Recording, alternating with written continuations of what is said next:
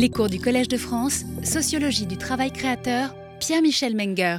Euh, c'est le dernier des, cours de, ce diptyque de deux ans sur la question du talent et de la physique sociale des différences et des inégalités, comme je l'ai sous-titré. Euh, je vais essayer de tenir dans les deux heures euh, qui me restent, même si deux heures est déjà une dimension assez grande pour un, cours, que la fatigue s'installe euh, pour vous comme pour moi. Mais bon, si je déborde un tout petit peu, on verra bien. je voulais d'abord vous rappeler le, le colloque du 15 mai auquel vous êtes conviés. C'est un peu petit sous cette forme-là, mais c'est la fiche officielle du, du, colloque du collège avec euh, mon collègue Pierre-Louis Lyons qui introduira. C'est sur les mathématiciens et les mathématiciennes. Donc euh, ça a à voir avec la question du talent, mais que ça élargit à d'autres considérations et on invitera des historiens, des sociologues, des mathématiciens évidemment. Euh, et sur beaucoup de sujets différents, l'histoire et la la situation présente. Et nous présenterons nous-mêmes des recherches entièrement basées sur des données originales avec mon équipe euh, sur les carrières des mathématiciens et des mathématiciennes en France dans les trois grands systèmes de, de l'université, des, classes préparatoires aux grandes écoles et de la recherche, par exemple au CNRS. Alors, euh, j'avais conclu mon, mon cours. Euh, euh, de la semaine dernière sur le lien entre, entre talent et, excellence, avec pour objectif d'examiner comment relier le motif de la capacité individuelle à réussir dans une activité avec l'argument du perfectionnement. excellence, selon la définition dictionnaire, celui de l'Académie française, a deux significations de base. Je cite degré éminent de perfection et degré de perfection au-dessus des autres. Donc c'est une graduation absolue et une graduation relative. Euh, le motif du perfectionnement, nous l'avions déjà rencontré euh, antérieurement, à la fois pour rappeler l'évidence contenue dans un motif dispositionnel et euh, ce qui s'en déduit au plan collectif. Le motif dispositionnel indique que les capacités n'ont aucune valeur si elles ne sont pas développées par des efforts, travail d'apprentissage, de perfectionnement, et par des motivations qui soutiennent les efforts individuels à consentir. Et ici résonnent deux valeurs étymologiques du mot talent, euh, aptitude et inclination. L'idée de perfectionnement ajoute une caractérisation spécifique. Le développement de soi se déploie dans un processus qui n'a pas de fin, ou qui n'a pas de terme assignable, peut-être même pas de plafond, même si les séquences biologiques et physiologiques de la croissance individuelle fixent des limites et une courbure à la dynamique de l'argument de l'accomplissement de soi. On trouve une, définition élégante de cet idéal de perfectionnement euh, dans sa fameuse théorie de la justice, John Rawls appelle le principe aristotélicien, et il le définit ainsi. Euh, ce principe affirme toute chose égale par ailleurs que les êtres humains aiment exercer leurs talents, qu'ils soient innés ou acquis, dit-il, et plus ces talents se développent, plus ils sont complexes, plus grande est la satisfaction qu'ils procurent. On prend d'autant plus de plaisir à l'activité qu'on y devient plus compétent, et entre deux activités qu'on exerce également bien, celle qu'on préfère est celle qui fait appel à une plus large gamme de jugements plus subtils et plus complexes. Ainsi, le désir de réaliser le système de fin le plus large, qui met en jeu talents les plus finement développés, est un aspect du principe aristotélicien. Et j'ai mis en gras quelques éléments clés. Plus ces talents se développent, plus ils sont complexes, plus est grande la satisfaction qu'ils procurent. L'idée intuitive est ici que les êtres humains euh, prennent d'autant plus de plaisir à une activité qu'ils y deviennent plus compétents, et entre deux activités qu'ils exercent également bien, ils préfèrent celle qui fait appel à une plus vaste gamme de jugements, plus complexes et plus subtils. Euh, et euh, je ne dis pas tout, mais à la fin de cette longue citation, il donne un autre élément clé. Euh, le principe aristotélicien exprime une loi psychologique qui commande les changements dans la forme de nos désirs. ce principe implique que puisque les capacités d'une personne augmentent avec le temps, grâce à la maturation physiologique et biologique, mais il y a une courbure, et qu'elle développe ses capacités et apprend à les exercer, elle en vient à préférer les activités plus complexes. Euh, chez les auteurs qui, depuis le XVIIIe siècle, adoptent une, conception différentialiste de l'individu, euh, maintenant le vocabulaire que j'ai mis au point est, clair, je crois. Rawls est de cela, parmi ses auteurs.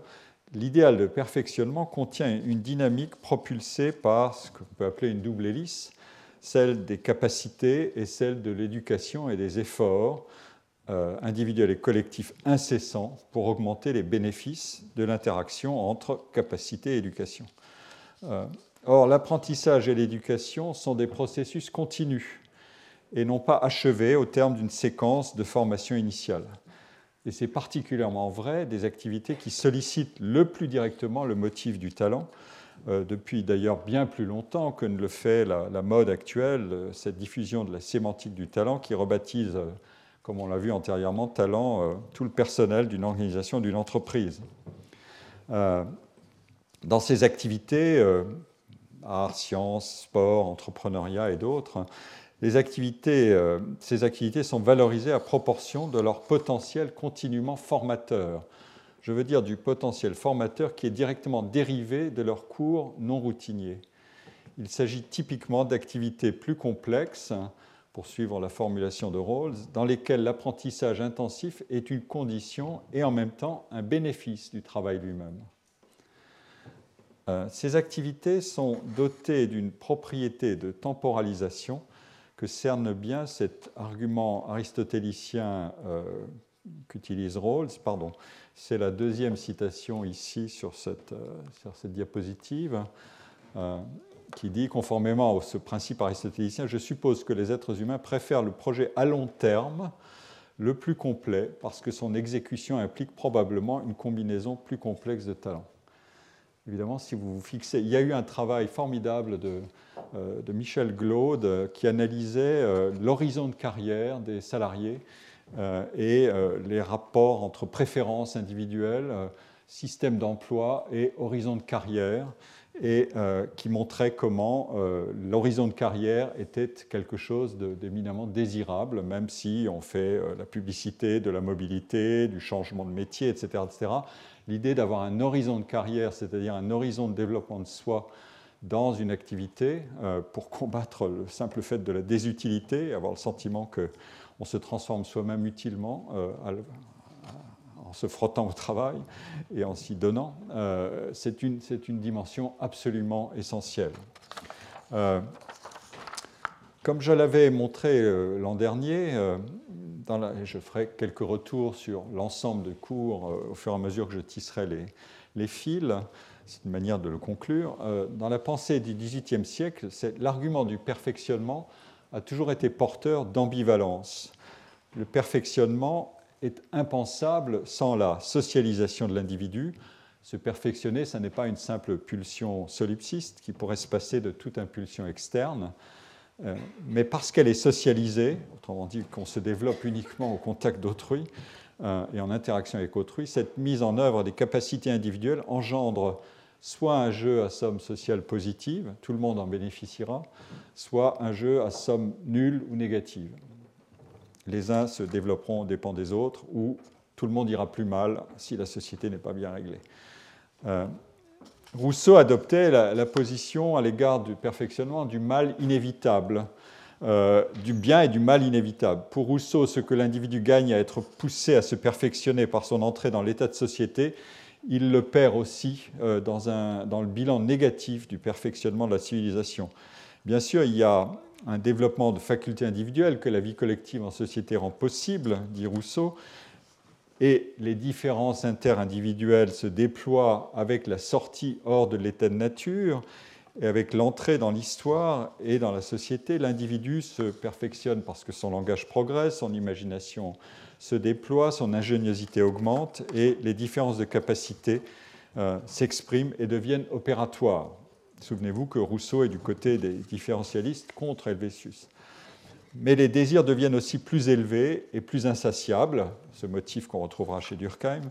C'est le propre de l'imagination que de pousser à sortir de la limite, à anticiper le futur, à entrevoir, espérer un futur plus agréable, etc.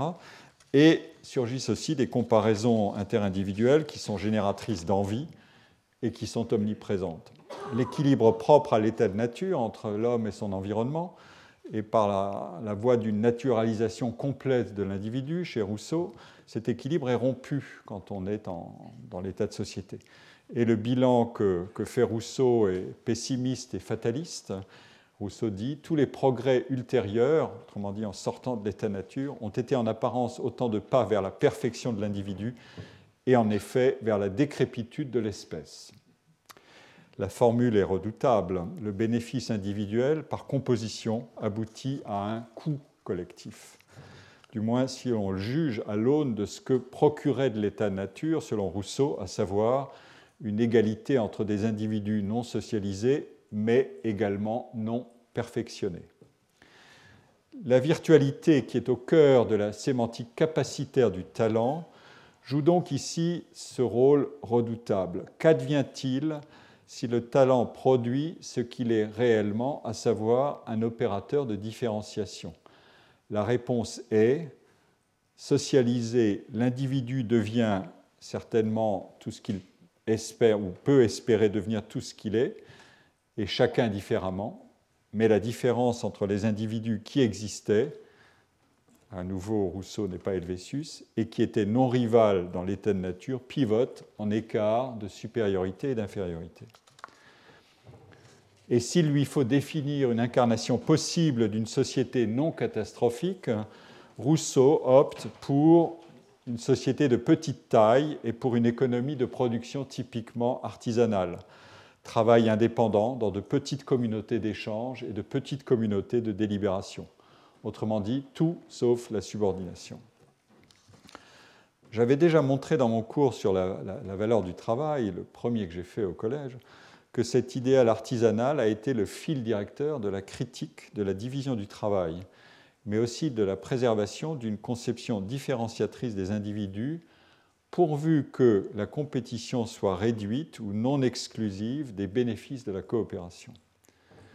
Ce motif est, présent aussi chez Marx, chez les réformateurs anglais du mouvement Arts and Crafts euh, de la fin du XIXe siècle, Ruskin, William Morris, qui prônent des systèmes et des communautés de travail fondées sur la réunion des compétences et non sur des relations de concurrence.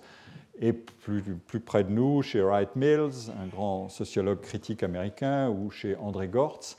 Euh, et j'en ai trouvé une formulation élégante que je ne peux pas détailler et pourtant qui mériterait de l'être dans le livre de Richard Sennett, The Craftsman, euh, qui est traduit en, français sous le titre Ce que c'est la main, la culture de l'artisanat. Une deuxième spécification du motif du perfectionnement, euh, déjà au XVIIIe siècle, relevait d'une conception inverse de celle de Rousseau. Les différences individuelles peuvent s'exprimer dans des inégalités de capacité et de réussite, dans toutes les activités qui sollicitent la motivation au perfectionnement, pourvu qu'elles produisent des biens communs nécessaires aux avancées d'une société et moyennant l'égalisation progressive des opportunités d'accomplissement individuel. Il s'agit en quelque sorte de définir les principes d'un jeu social à somme positive, incluant des inégalités de capacité. Un penseur comme Condorcet, dans son esquisse d'un tableau historique des progrès de l'esprit humain, avait trois espérances dans le progrès humain, la destruction de l'inégalité entre les nations, les progrès de l'égalité dans un même peuple et le perfectionnement réel de l'homme.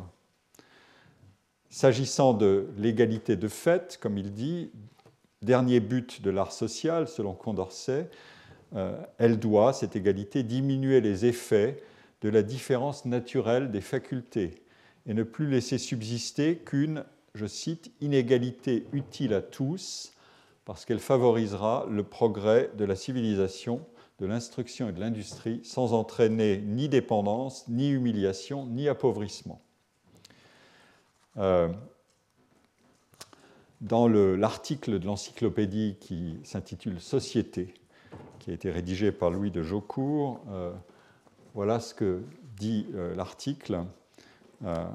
Telle est en effet la nature, la constitution de l'homme, que hors de la société, il ne saurait ni conserver sa vie, ni développer et perfectionner ses facultés ses talents, ni se procurer un vrai et solide bonheur. Nous voyons que la nature a voulu partager et distribuer différemment les talents entre les hommes. C'est toujours l'opposition entre nature et société, avec un ancrage de différence dans la nature. Et euh, en donnant aux uns une aptitude de faire certaines choses, de bien faire certaines choses qui sont comme impossibles à d'autres, tandis que ceux-ci, à leur tour, ont une industrie qu'elle a refusée au premier. Ainsi, si les besoins naturels des hommes les font dépendre les uns des autres, la diversité des talents qui les rend propres à céder mutuellement les, les lits et les unis. Ce sont là autant d'indices bien manifestes de la destination de l'homme pour la société. Donc le thème de l'interdépendance, qui est si présent ensuite chez Durkheim, de la complémentarité plutôt que de la rivalité, est évidemment essentiel dans cette construction. Il est vrai que, contrairement à Rousseau, euh, Jocourt, l'auteur de cette notice, veut croire que la sociabilité, c'est-à-dire l'obligation réciproque entre les hommes, est la source de la bienveillance entre les individus et de la morale collective, parce qu'elle incite à rechercher l'équilibre entre ce qui est bon pour moi et ce qui est bon pour autrui, sous le principe régulateur de la recherche du bien commun. C'est ici la, deuxième partie de la citation le bien commun doit être, ces mots qui résonnent aujourd'hui en permanence, ils ont une très longue histoire, comme vous voyez. Et les problèmes sont exactement les mêmes, toujours. Le bien commun doit être la règle suprême de notre conduite et nous ne devons jamais chercher notre avantage particulier au préjudice de l'avantage public.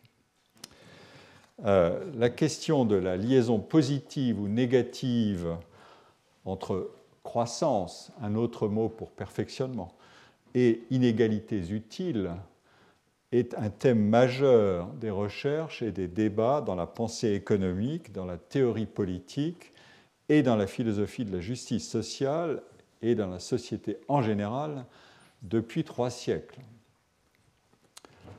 Une des façons de le comprendre est de lire la, réception, par exemple, du livre qui a eu un retentissement considérable de Thomas Piketty euh, sur le capital au XXIe siècle qui est exactement en partie aussi sur ces questions-là. L'excellence est la visée d'un processus de perfectionnement. Comme l'indiquait la définition, du dictionnaire que je rappelais tout à l'heure, il en existe deux spécifications, comme pour le talent, inclusive ou exclusive, non rivale ou distinctive. C'est logiquement dans les domaines de l'éducation et du travail que cette sémantique très sollicitée de l'excellence, les prix d'excellence ou les primes d'excellence, euh, fait apparaître les disjonctions les plus saillantes entre perfectionnement et accomplissement d'une part et excellence comme supériorité d'autre part. L'excellence comme idéal, comme principe de conduite auquel souscrire collectivement, mais chacun pour soi, est une morale d'accomplissement individuel et une motivation à se perfectionner. L'argument moral qui est derrière cette idée de perfectionnement affirme que tout individu doit pouvoir développer en lui les dispositions, ou dans un vocabulaire philosophique euh, très ancien, les vertus, arrêtées en grec, euh, requises pour se réaliser complètement dans son humanité. La capacité à se montrer euh, vertueux en ce sens-là et à manifester ainsi son excellence relève selon l'argument inventé dans la philosophie antique, d'un choix et de l'exercice de la raison. C'est la philosophie de la praxis d'Aristote, qui revient, euh, qui a fourni cette première matrice d'une conception de l'excellence. La praxis, selon Aristote, c'est l'action qui n'a pas d'autre fin que le perfectionnement de l'agent. Tout individu s'efforce d'atteindre sa perfection propre. Y parvenir, c'est réaliser sa nature. Vous retrouvez la définition du principe aristotélicien de Rawls. Et cet impératif est la matrice d'une morale aux variantes très nombreuses dans l'histoire, aristotélicienne, luthérienne, kantienne.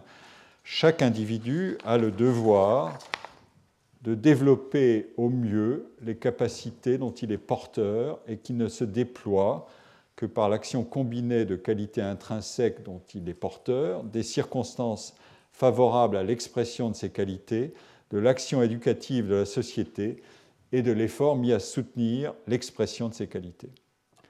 La parabole des talents de l'évangile de Matthieu, qui est revenu à plusieurs reprises dans ce cours pendant ces deux années, s'inscrit exactement dans ce cadre, quelle que soit votre dotation initiale, et vous pouvez indexer cette dotation sur ce que vous voulez, euh, euh, que ce soit biologique ou strictement social, quelle que soit votre dotation initiale, il est impératif de faire fructifier tout ce que vous pouvez. Et la morale protestante dans laquelle Weber a voulu voir la matrice du capitalisme soutient que l'engagement dans l'accomplissement de soi par le travail et par l'action est loin de n'avoir qu'une motivation purement instrumentale. La prédestination, c'est l'argument de la lecture weberienne du calvinisme, a déjà distribué les destins individuels au départ. Ce que procure à un individu la réussite et l'excellence dans son activité, ça n'est qu'un signe de l'élection possible au salut éternel, mais certainement pas le moyen d'obtenir ce salut, puisque les dés sont jetés dès la naissance. Donc le succès dans une activité n'est qu'un byproduct, un produit dérivé d'une morale orientée vers le plein accomplissement de soi. Cette conception individualiste et morale de l'excellence est assortie de la définition de normes d'équilibre et d'optimalité. L'excellence n'est pas l'exubérance irrationnelle ou le dépassement sans mesure de toutes les limites dans cette conception-là. La morale aristotélicienne définissait, selon un célèbre travail de Pierre Aubin, le, philosophe qui a consacré beaucoup de travaux importants à Aristote, définit une norme d'équilibre dans les situations d'action. Par exemple, le courage est une excellence qui s'oppose tout à la fois à la lâcheté et à la témérité. Tout comme la générosité est un point d'équilibre entre l'avarice et la prodigalité. Cette morale de l'accomplissement personnel est ainsi construite sur une rationalité régulatrice à laquelle les passions doivent être soumises. C'est par l'exercice du jugement et de la délibération que l'individu orientera son action vers le bien, entendu comme la fin la meilleure possible, au milieu de la diversité infinie des cas particuliers. L'excellence est par conséquent un optimum, l'objectif d'accomplissement individuel le plus élevé possible dans l'action doit s'ajuster nécessairement à la variabilité des situations. Ce n'est pas un absolu, c'est un optimum. Dans chaque ordre d'action, professionnel, intellectuel, éthique, politique, euh, ce motif de l'excellence obéit donc à, cette définition fonctionnelle. Dans une telle, euh, pardon, cette construction définit l'individu comme une totalité autonome et rationnelle. Mais comment donc peut-elle s'appliquer à une collectivité tout entière Si l'on raisonne maintenant en termes d'interdépendance des individus au sein d'une société, on dira que la poursuite individuelle de la vie bonne, après tout c'est un, un désir que chacun doit avoir légitimement, paraît ne pouvoir définir un équilibre collectif que si la personne n'en tire avantage, n'en tire aucun avantage qui diminuerait les chances d'autrui de poursuivre le même but. Or, je l'ai dit, la sémantique de l'excellence contient bien un second registre de signification. L'excellence est comprise comme supériorité dès lors qu'intervient l'évaluation relative des capacités et des performances individuelles. Les domaines dans lesquels l'excellence est le plus prisée socialement sont aussi les domaines qui provoquent les plus grandes inégalités d'accomplissement et de reconnaissance individuelle. Les arts, les sciences, la recherche, euh, euh, les sports, l'engagement politique. Dans ces domaines, l'évaluation comparative est omniprésente, ce qui suggère que l'excellence de l'individu ou de sa production est une qualité relative.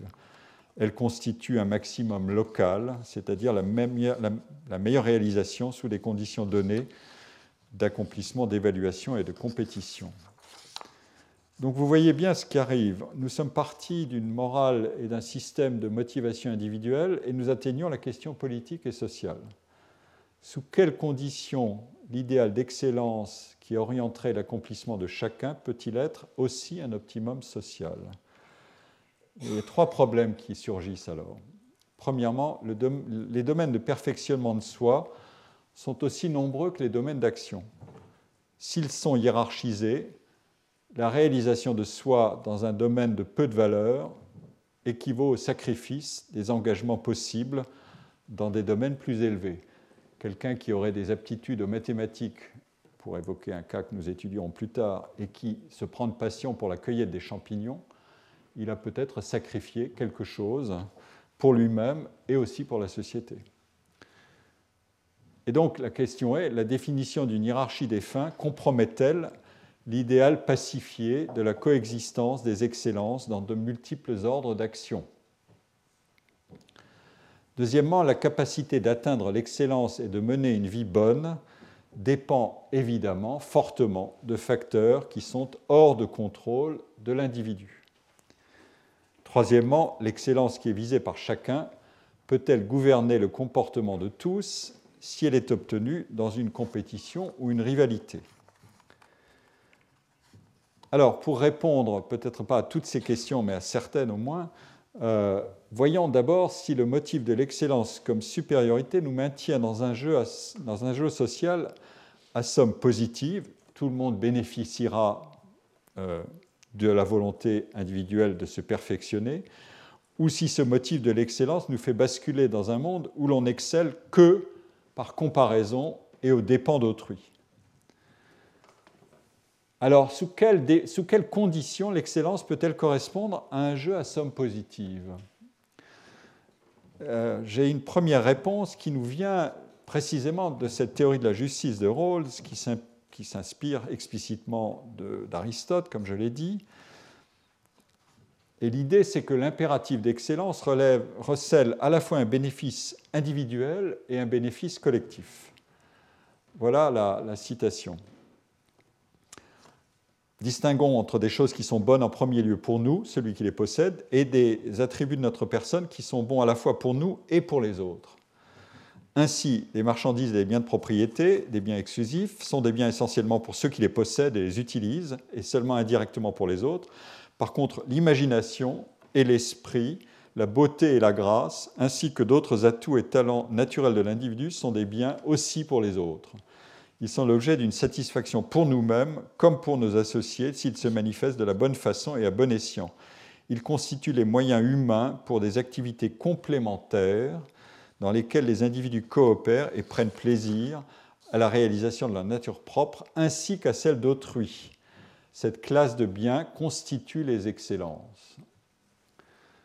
Et il poursuit, les excellences représentent les qualités et talents individuels qu'il est rationnel que chacun, y compris nous-mêmes, désire nous voir posséder.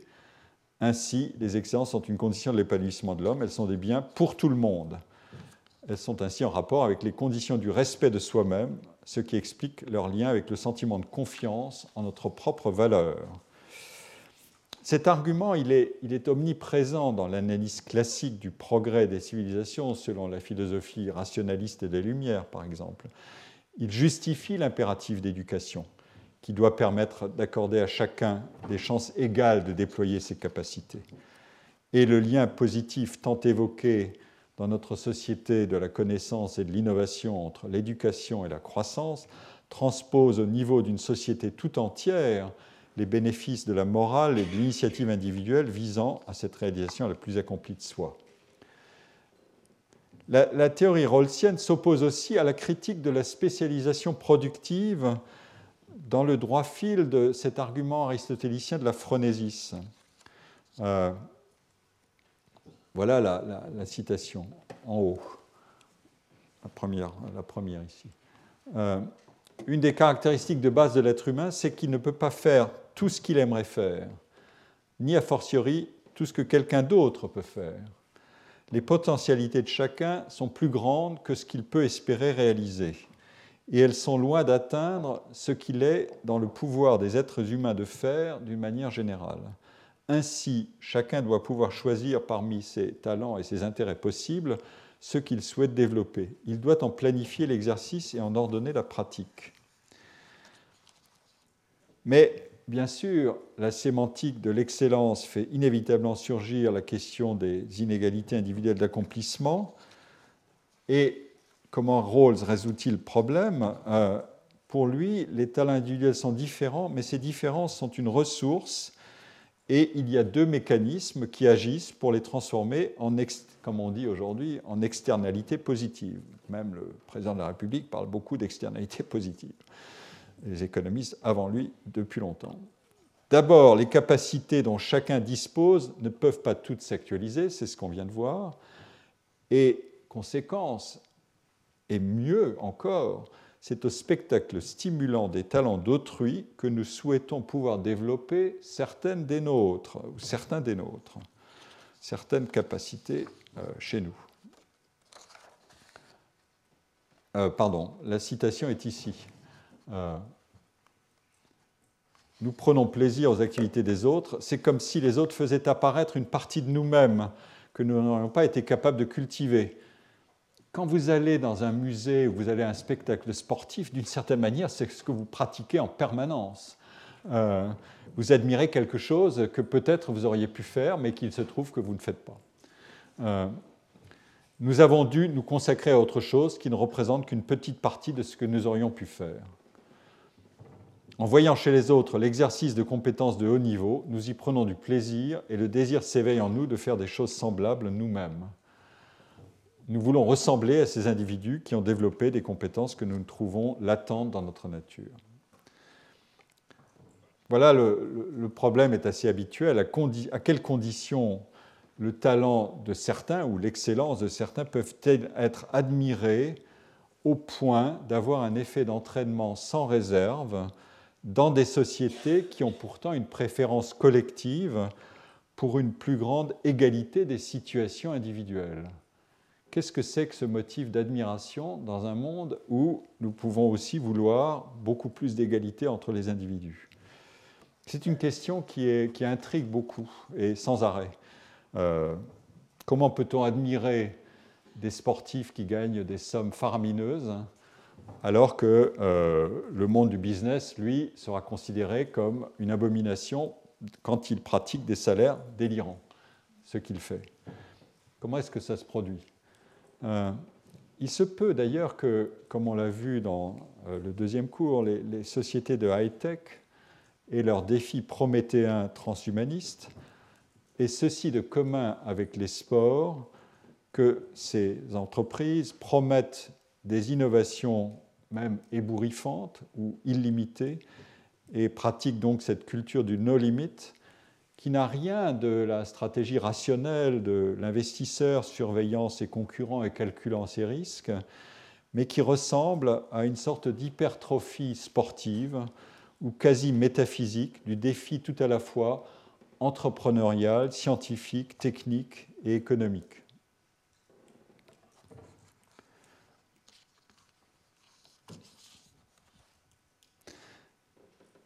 Si je dis euh, Elon Musk, c'est une rockstar, euh, je ne vais pas dire grand-chose.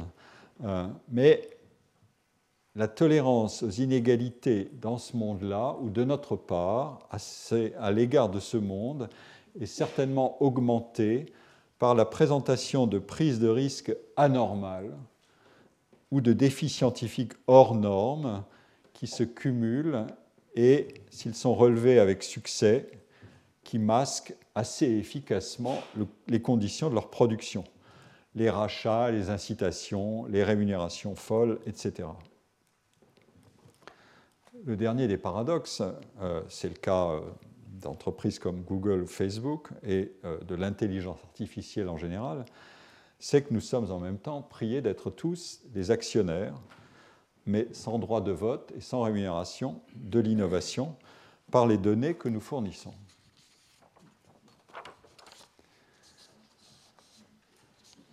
Alors, j'ai avancé deux arguments. Euh, il y a, d'autre part, le fait que la culture de la compétition met en avant des secteurs qui partagent des caractéristiques typiquement associées à la sollicitation et développement du talent, c'est-à-dire euh, ces caractéristiques de risque, de confiance ou de surestimation de soi. On en a déjà parlé. Le phénomène du euh, chacun se pense meilleur que la moyenne. 70% des individus s'estiment supérieurs à la moyenne.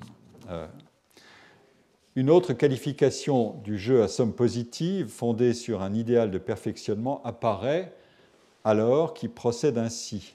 S'il existe des inégalités sociales de dotation initiale et de chances inégales d'actualisation des capacités personnelles, les différences qu'elles engendrent ne se transformeront pas par exemple pour un auteur comme Rawls, en avantage concurrentiel illégitime et en supériorité injustifiée si des relations de complémentarité sont organisées par un système social approprié.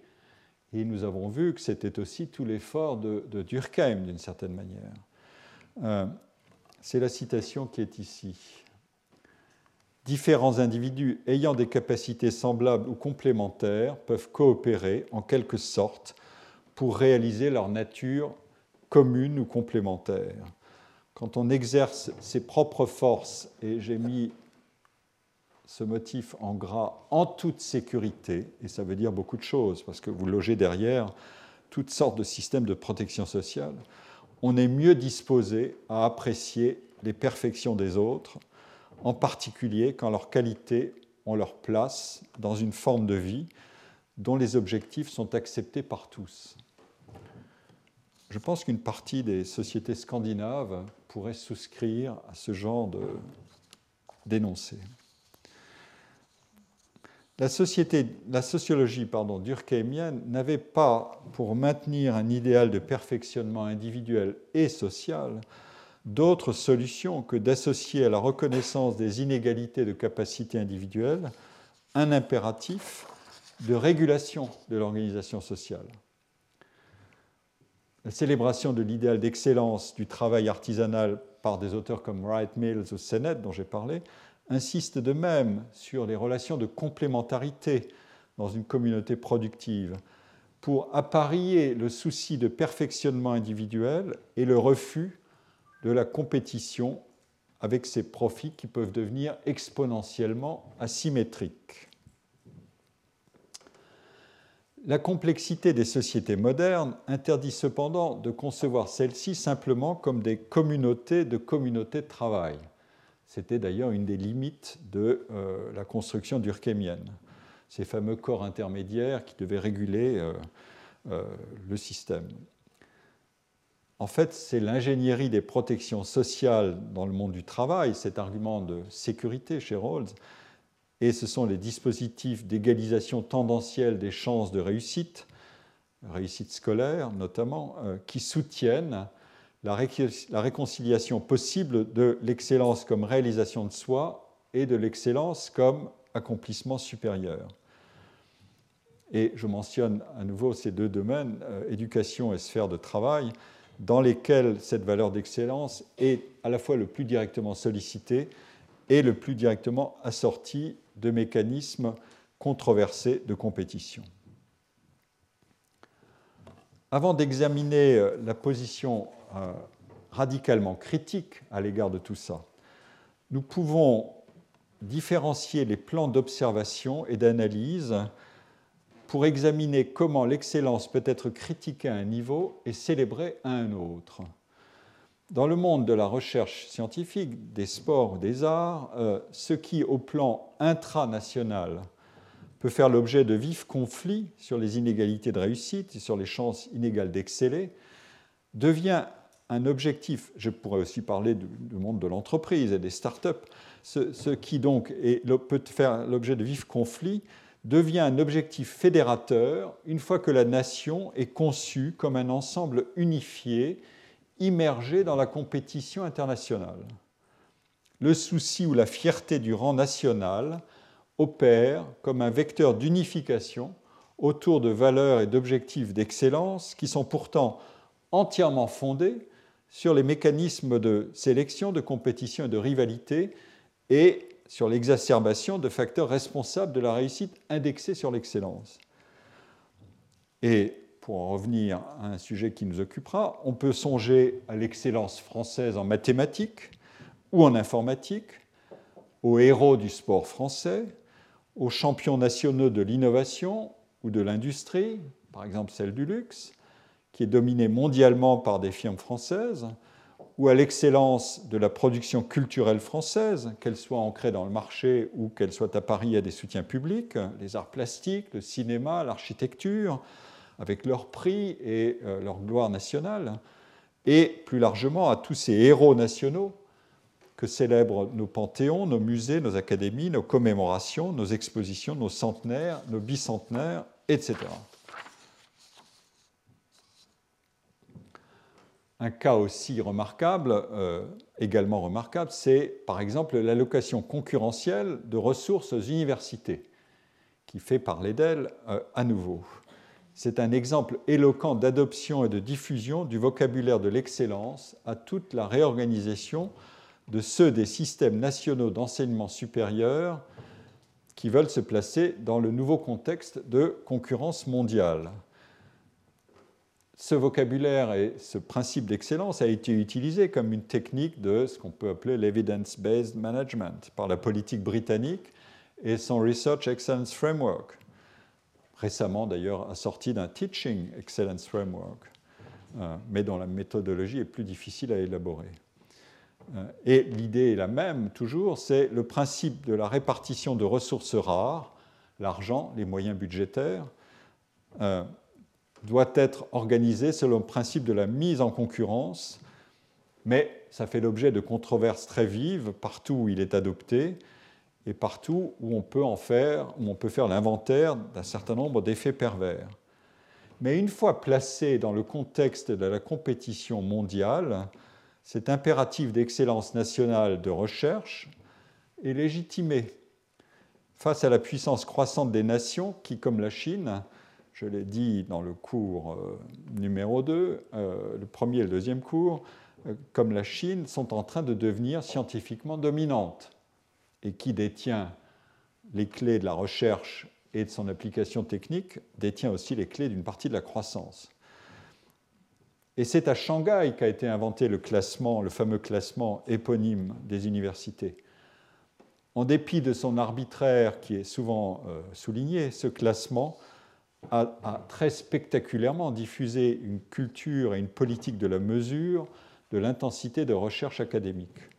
Le classement mondial des universités a justifié ou accéléré toute la machinerie des réformes dans les pays tels que l'Allemagne et la France, qui entretenaient une conception beaucoup plus égalitaire de l'offre universitaire et de son organisation spatiale que la plupart de ses concurrents directs la machinerie des compétitions internationales a de même classé et emboîté les politiques éducatives nationales du premier et du second degré, en suscitant simultanément un rappel égalitaire traditionnel à l'impraticable excellence pour tous au plan national, mais aussi une préoccupation croissante d'excellence concurrentielle dans le jeu inégalitaire des rivalités nationales et continentales et la plus récente euh, mobilisation officiellement décrétée sur le thème de l'excellence, c'est celle de l'intelligence artificielle qui a été lancée ici même il y a quelques jours.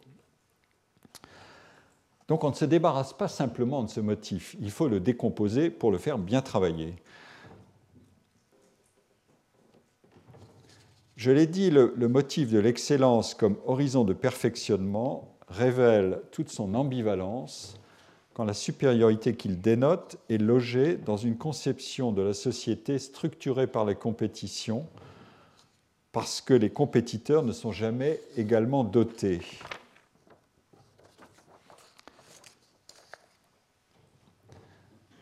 Mais il se trouve aussi que c'est, par exemple, toute l'ingénierie de certains systèmes euh, d'action, et les sports en sont un qui surveillent, comme le lait sur le feu, la qualité de l'ingénierie de la compétition que de vouloir perfectionner non seulement les individus, mais aussi de perfectionner la compétition.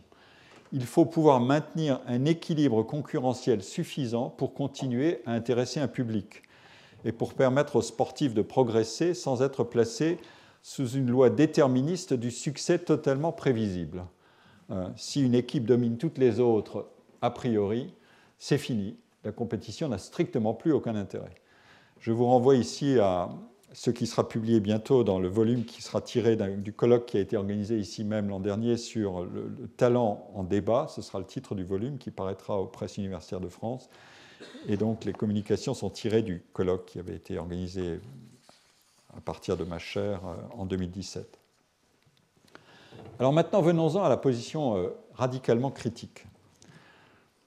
Marx souscrit à l'idéal aristotélicien du perfectionnement individuel, comme l'a montré Jon Elster. Euh, et Jon Elster y voit même dans cet idéal l'essence du communisme marxien. C'est inattendu, mais c'est convaincant. Le travail ou l'agir productif doit être, pour chaque individu, selon Marx, le moyen de se réaliser dans la plénitude de son essence individuelle.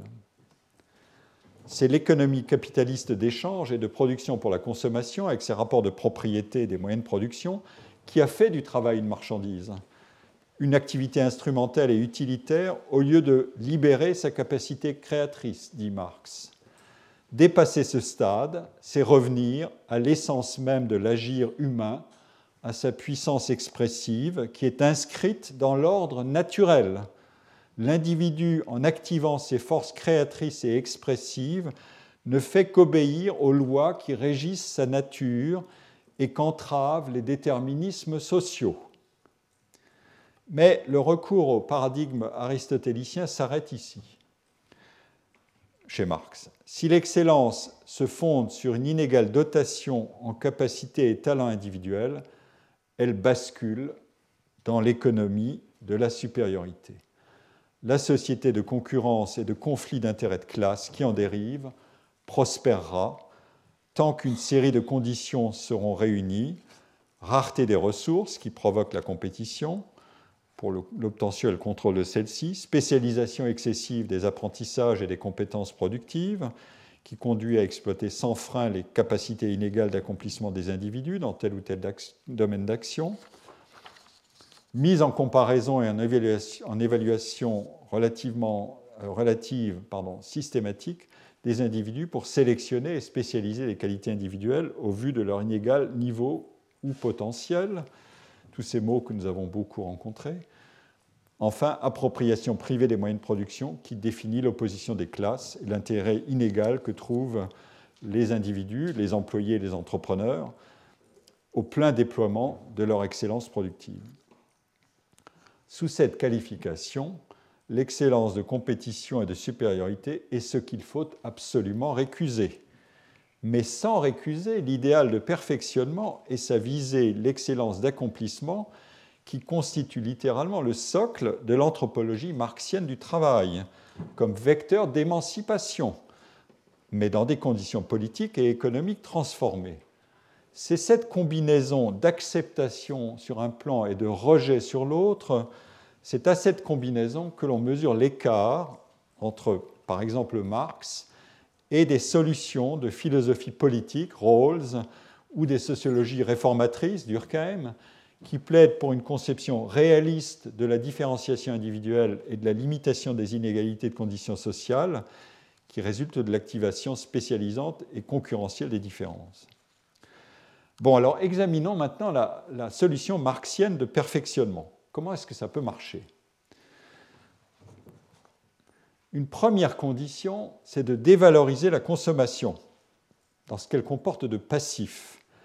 Les besoins primaires de consommation sont vite débordés par ce motif, l'illimitation des besoins secondaires des désirs, et sont exposés aux manipulations les plus efficaces du marché, nous dit toute une tradition qui voit dans le travail expressif le vecteur du contrôle de soi et dans la conception du travail instrumental le vecteur de l'aliénation du consommateur. Il n'y a que les stratèges du marketing pour faire croire, selon cet argument, à la possibilité d'un talent de consommateur.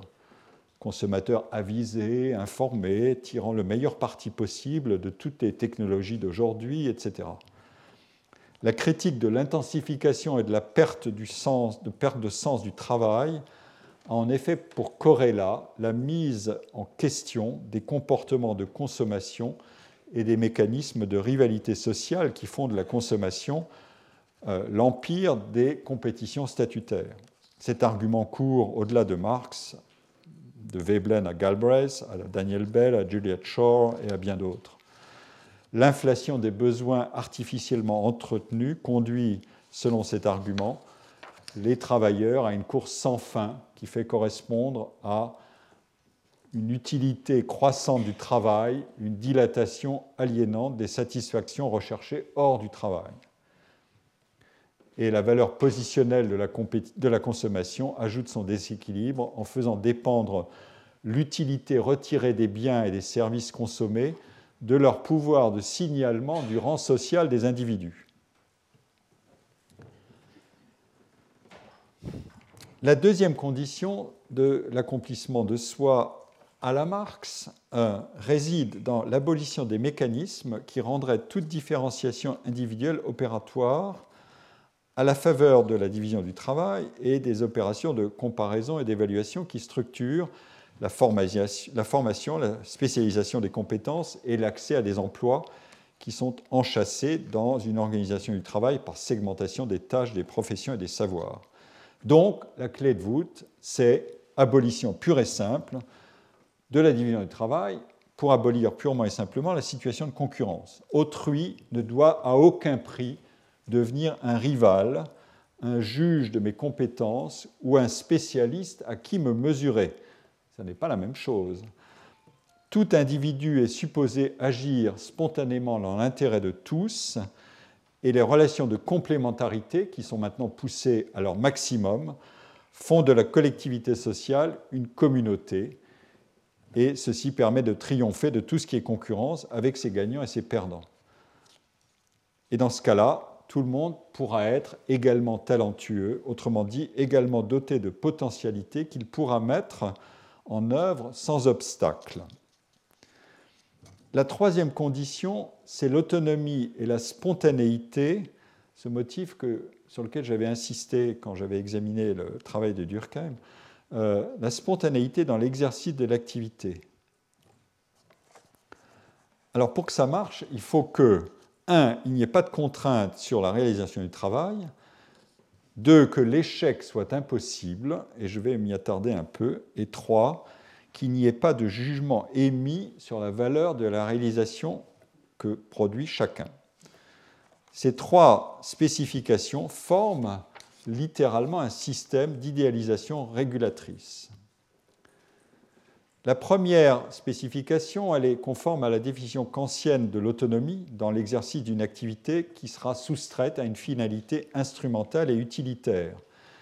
La liberté d'autodétermination dans le cours de l'activité n'exclut pas, dit Marx, l'effort et le sérieux qu'exigent les épreuves pour surmonter des obstacles, mais la spontanéité et la liberté d'autodétermination sont essentielles. Ensuite, l'argument, il a une limite infranchissable. Il ne faut surtout pas aller jusqu'à autoriser, même s'il y a des difficultés dans une activité, la possibilité de l'échec, car l'échec de quelqu'un dans son travail l'exposerait à l'examen évaluatif et peut-être critique d'autrui, ce qui déclencherait une rupture d'équilibre majeure parce qu'il faut absolument placer l'acte de production hors d'atteinte de la répartition fonctionnelle des rôles dans une société où le travail, pour demeurer absolument désirable, ne doit pas être subordonné à une mesure externe de son accomplissement. L'échec, ça ne pourrait être au mieux que le différement de la réussite. Et en aucun cas le levier d'une évaluation comparative des mérites individuels. Ces spécifications peuvent paraître irréalistes, mais elles forment le socle d'une idéalisation complète de ce que pourrait être un travail complètement autonome. Autonome au sens étymologique du terme, qui a en lui-même sa propre loi. Mais pour que l'échec soit impossible, ce qui est tout de même une condition assez spectaculaire, il faut avoir purgé le travail de toutes les composantes qui rendraient une activité incommensurablement plus originale ou plus complexe qu'une autre. Marx n'aurait certainement vu dans le Dictionary of Occupational Titles américain dont j'ai parlé dans un cours antérieur et dont j'extrayais des données dans ce deuxième cours, et dans les centaines de caractéristiques qui servent à décrire chaque métier, il n'y aurait certainement vu qu'une ruse de la raison capitaliste pour faire croire à l'hétérogénéité irréductible et irréversible de chaque activité, notamment lorsqu'on s'élève dans la hiérarchie des qualifications. Encore une fois, Marx peut bien admettre l'importance des différences individuelles de capacité productive dans l'état présent de l'organisation économique, mais il en attribue l'origine aux forces sociales qui structurent l'allocation inégale des chances de développement des capacités individuelles. Alors, comment désingulariser les particularités du travail des différents travailleurs? Ceux-ci sont de fait, dans l'état présent du système, dotés de capacités différentes, sont employés dans des branches d'activité dans des entreprises plus ou moins avancées technologiquement, ici je, je suis littéralement Marx, et connaissent des conditions variables de travail. Toutes ces particularités sont responsables d'importants écarts dans les quantités de temps nécessaires pour produire une unité de marchandise, selon la théorie marxienne, ne serait-ce qu'en raison de la composition variable de capital et de travail qui est requis pour cette production, en raison de la situation des entreprises au regard de l'adoption des technologies et en raison des conditions d'éducation et de santé de la main-d'œuvre.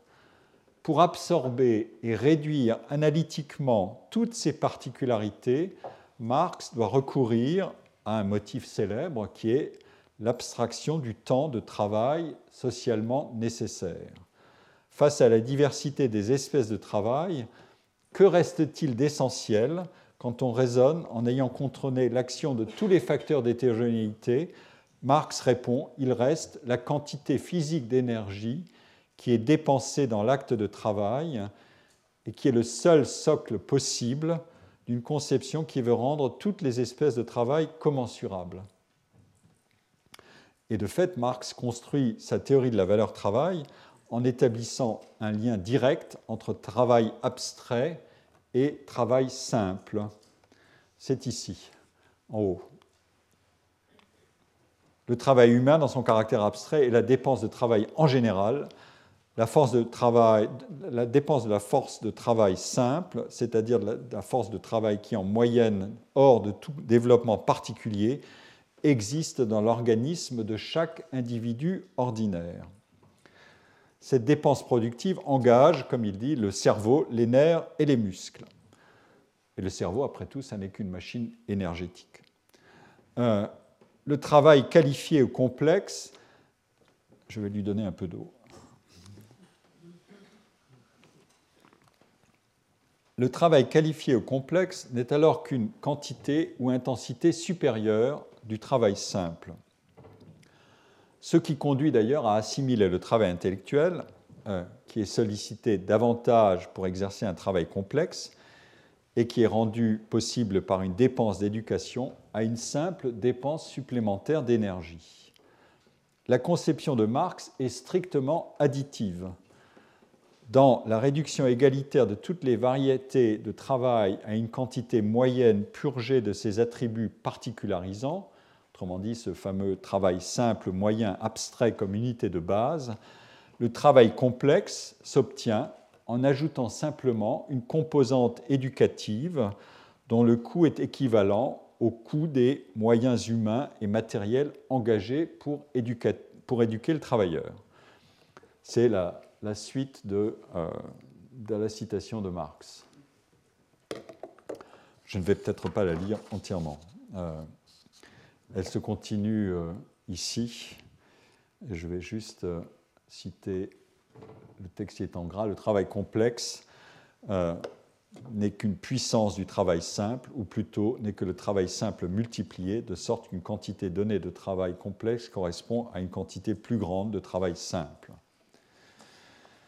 Corrélativement, si le travail fournit les moyens de couvrir les besoins individuels, ces besoins eux-mêmes doivent pouvoir être calibrés de manière homogène pour pouvoir être tous satisfaits, afin que, l'évaluation et la rémunération des différentes espèces de travail ne puissent pas fluctuer en fonction d'une dispersion immaîtrisable des préférences et des situations individuelles, ce qui briserait la relation entre la juste rémunération du travail et la juste couverture des besoins individuels. Donc, on le voit, euh, l'objectif, il est cohérent. Si toute l'architecture des métiers n'est pas aussi incroyablement différenciée et complexe qu'on le prétend, alors la différenciation multidimensionnelle des qualités individuelles des travailleurs, à l'aide de toute cette technologie de production et de mesure des hard skills et des soft skills n'a plus de raison d'être. Le travail qualifié n'est qu'une quantité supérieure de travail non qualifié.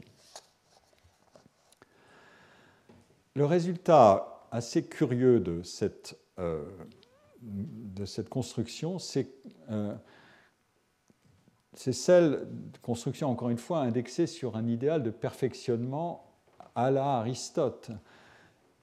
Mais d'un perfectionnement sans rivalité, c'est une forme paradoxale d'individualisme indifférencié. Les individus ne peuvent pas interagir autrement que selon le principe d'une complémentarité ou d'une relation d'identité par symétrie, c'est-à-dire selon une fameuse expression de Marx, une structure en miroir qui place face à face deux libertés et deux individus complets qui se donnent à eux-mêmes leurs propres règles. Tout ceci afin d'éviter qu'affleurent des différences et avec elles des situations d'échange et de transaction fondées sur des avantages comparatifs dont chacun pourrait tirer profit pour faire ce que l'autre ne ferait pas aussi bien ou aussi volontiers, bref, pour éviter qu'advienne la spécialisation et la marchandisation de l'acte productif. Il faut en effet neutraliser tous ces ferments de concurrence et de réduction marchande du travail et du travail pour la consommation, car ceux-ci pourraient provoquer la sélection différenciatrice de certaines aptitudes et avantager certains individus. D'où, encore une fois, un postulat tout à fait fondamental qui est l'égalité absolue des talents individuels. Je vais sacrifier un peu.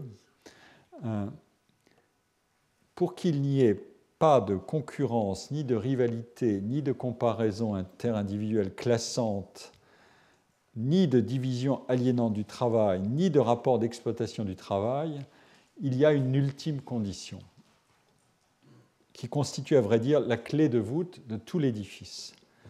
Cette condition, c'est l'abondance des ressources. D'une certaine manière, l'économie, celle que critique Marx, tout entière est définie comme la science de l'allocation des ressources rares. Et Marx, pour basculer dans un autre monde, espère et suppose que peut être réalisée une situation d'abondance des ressources.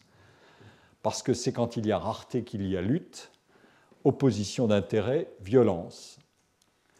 Euh, une formule fameuse de Sartre dans euh, la critique de la raison dialectique, ce livre auquel ici même Raymond Aron a consacré une série de cours magistrales qui, qui a été publié sous le titre Histoire et dialectique de la violence en 1973 une formule donc fameuse de, Sartre, c'est de dire la rareté, c'est l'unité négative de la multiplicité des hommes. On peut dire en peu de mots beaucoup de choses. Hein. Alors que, selon Sartre, la relation humaine fondamentale est la réciprocité, c'est-à-dire la reconnaissance de l'autre comme liberté et comme projet, la rareté transforme cette relation en un champ de force où il n'y en a pas assez pour tout le monde.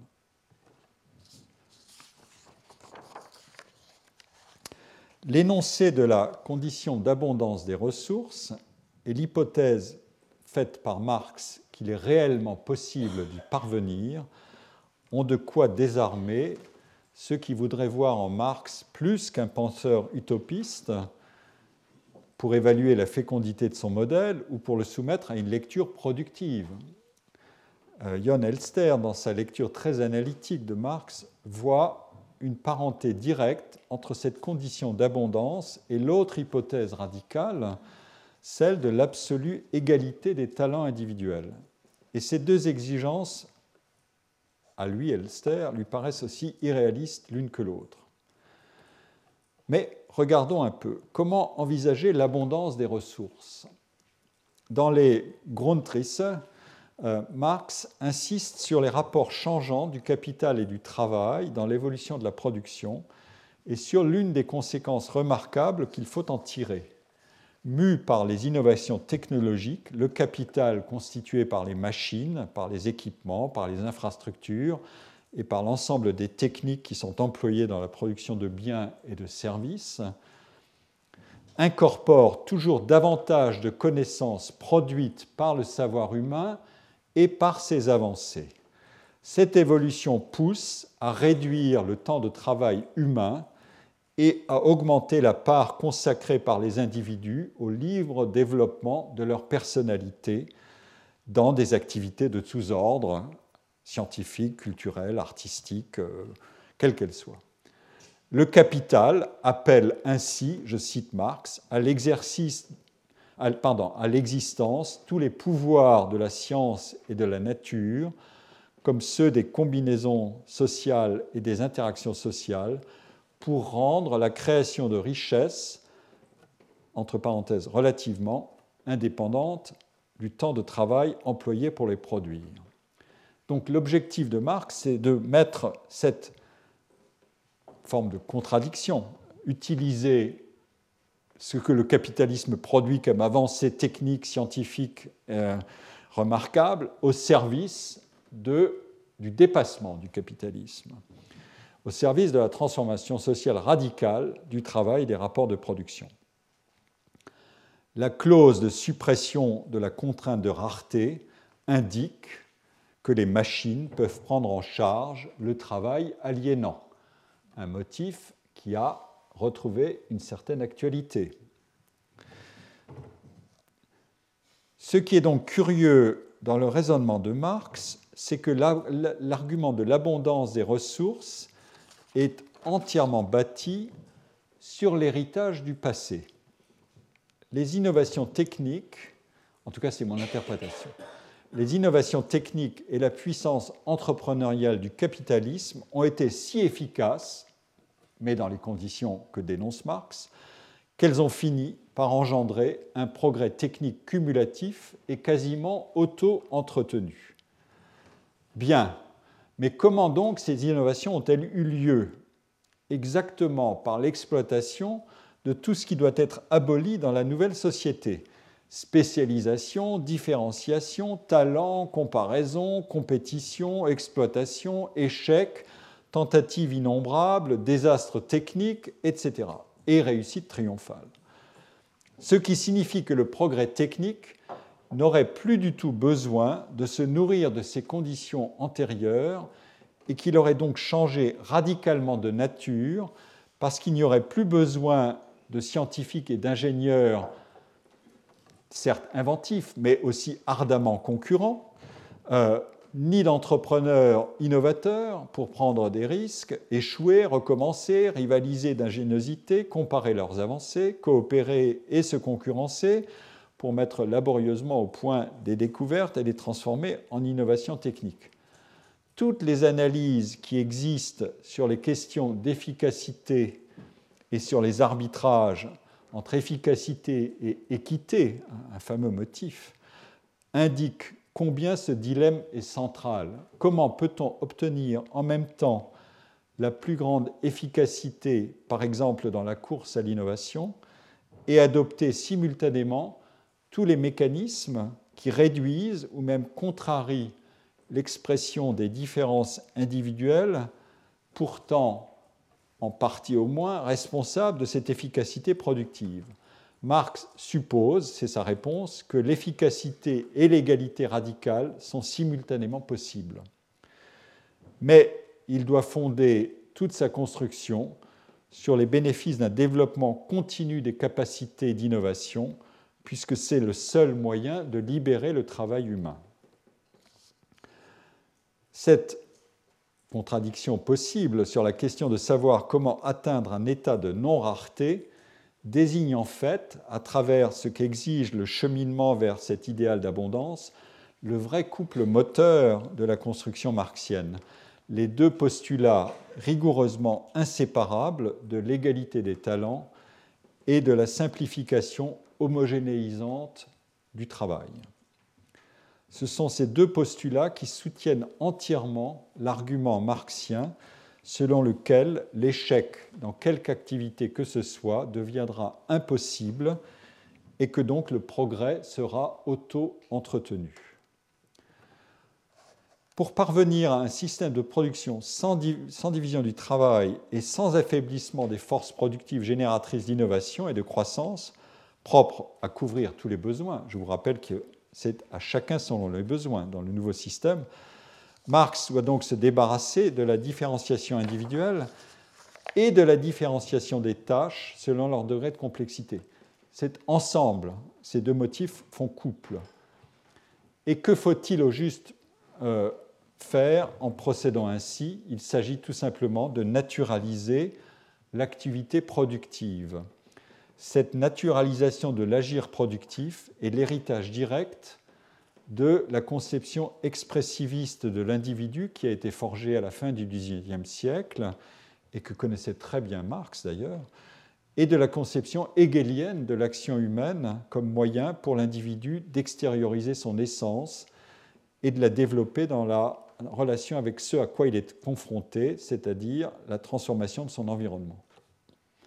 Cette naturalisation apparaît directement dans une formule aussi fameuse que provocatrice par laquelle Marx voulait faire un pied de nez à l'idéalisme des théories de la création artistique. La formule de Marx, c'est Milton, le poète, a produit The Paradise Lost, le paradis perdu, pour la même raison qu'un verre à soie produit de la soie. C'était une manifestation de sa nature. Avant de la commenter, je voudrais rappeler l'enjeu de cette double réduction vers l'indifférenciation des individus et vers l'indifférenciation des formes de travail. L'objectif de Marx, c'est de sauver l'idéal aristotélicien du perfectionnement individuel par l'agir productif, mais sans le subordonner à une logique virtualiste différenciatrice. Chez Durkheim, chez Rousseau et dans toutes les théories contemporaines qui reposent sur l'argument de l'interaction entre une signature de l'individu ou de l'individuation, par exemple génétique, et la puissance formatrice de l'environnement et de l'éducation, le motif virtualiste est tout le temps présent, mais il est toujours couplé à l'argument décisif de l'interaction, parce que la virtualité n'est pas du tout une simple puissance en réserve qui serait différemment répartie entre les individus et entièrement ou essentiellement responsable originairement des inégalités de réussite et de conditions. Cet argument maximaliste euh, d'une puissance en réserve qui n'a qu'à se déployer euh, pour produire des, écarts considérables, on, on, ne la trouve nulle part, ni chez les généticiens au XXe siècle, ni chez les biologistes, ni chez les psychologues, ni chez les économistes. Et Dieu sait si on a beaucoup travaillé ces sujets, mais on les a travaillés plutôt pour régler le calcul de coefficients plutôt que du tout ou rien ou du énorme et presque rien. Euh, on ne la trouve, à vrai dire, que chez les eugénistes à la fin du XIXe siècle et au début du XXe siècle.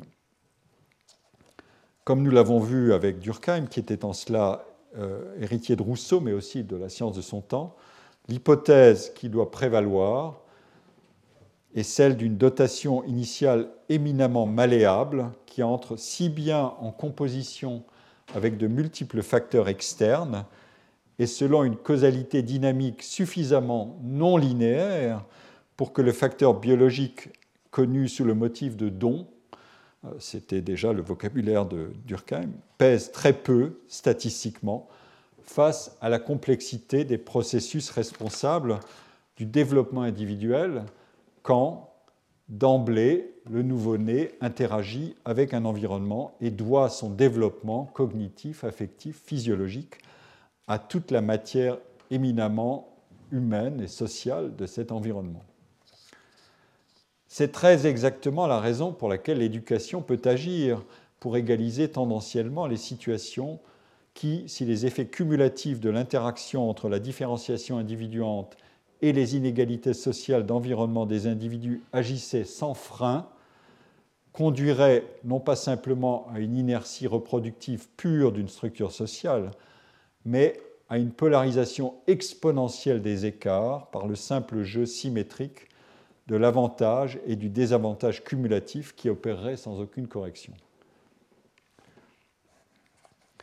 Et il est hautement significatif que cet argument soit déjà en place chez Durkheim dès son premier grand livre, La division du travail, car la matière du développement des capacités individuelles est directement distribuée dans l'univers du travail et dans l'architecture des métiers qui sont à la fois fonctionnellement interdépendants, tous les métiers sont complémentaires dans une conception organique de la division du travail, mais qui sont aussi hiérarchisés en complexité. Et la hiérarchie de complexité des tâches sollicite directement les investissements éducatifs plus ou moins élevés des individus. Et comme les rouages du développement des individus contiennent une composition de force, il est possible d'agir à la fois sur les chances d'éducation et de l'autre côté sur les objectifs normatifs de la bonne organisation de la complémentarité des activités, notamment en recourant à une équation socialement tolérable de proportionnalité entre les investissements éducatifs, la position des métiers dans la hiérarchie de complexité des activités et la rémunération du travail.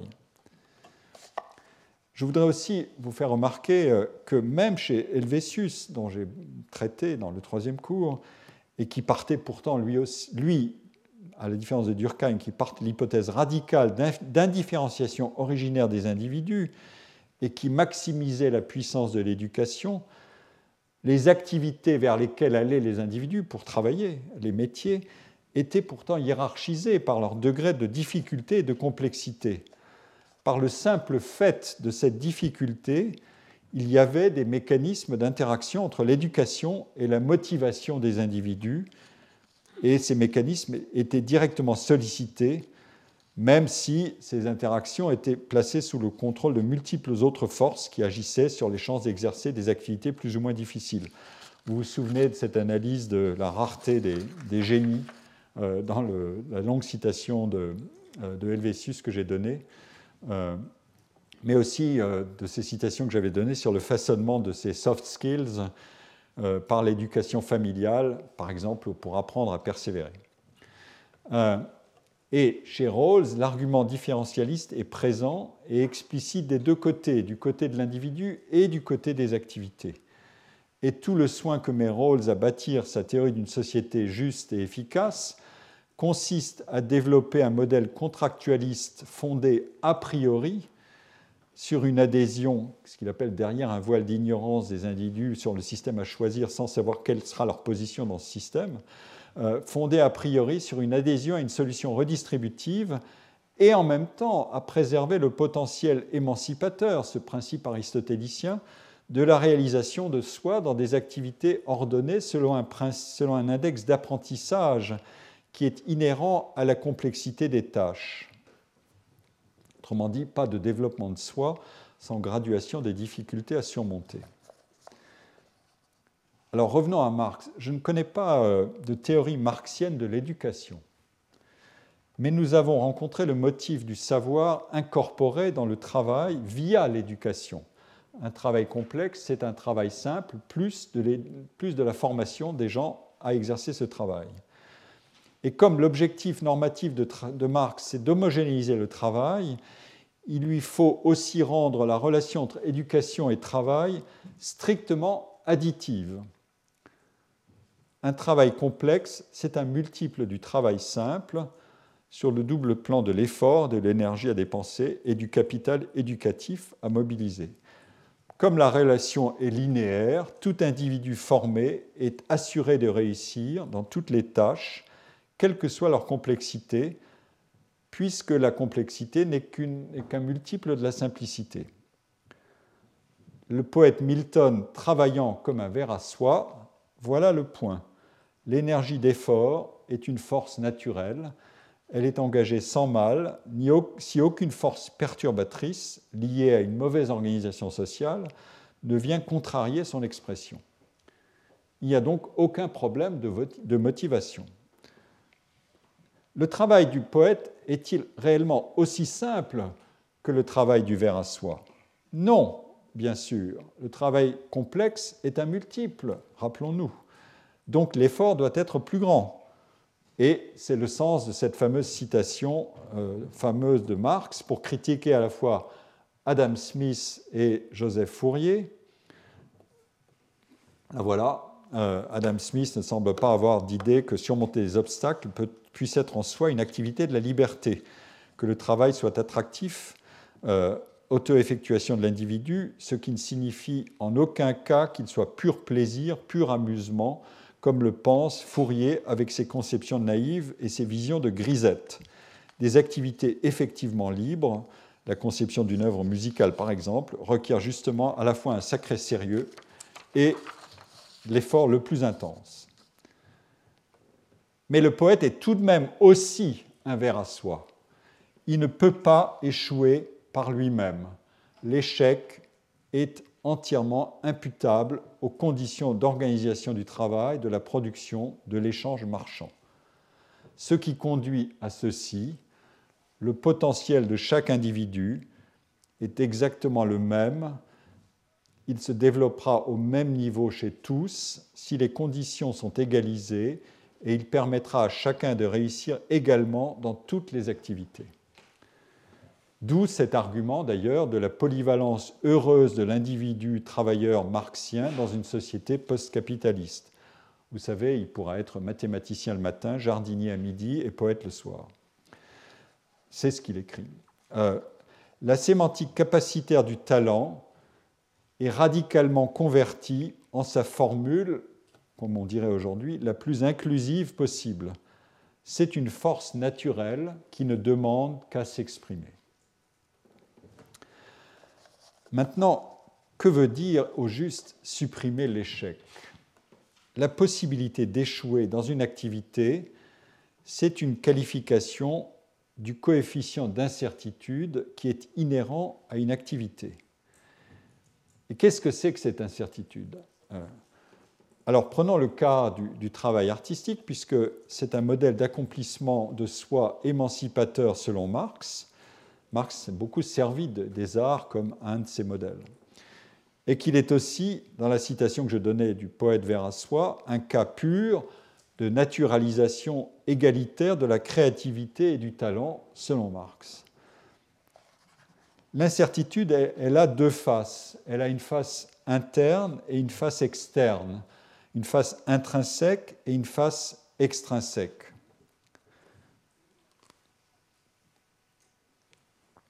La face interne, c'est celle du cheminement tâtonnant et non linéaire du travail, son cours plus ou moins chaotique dans des activités complexes, avec ses bifurcations, ses repentirs, ses révisions, ses recommencements, ce que Marx appelle d'ailleurs le travail difficile.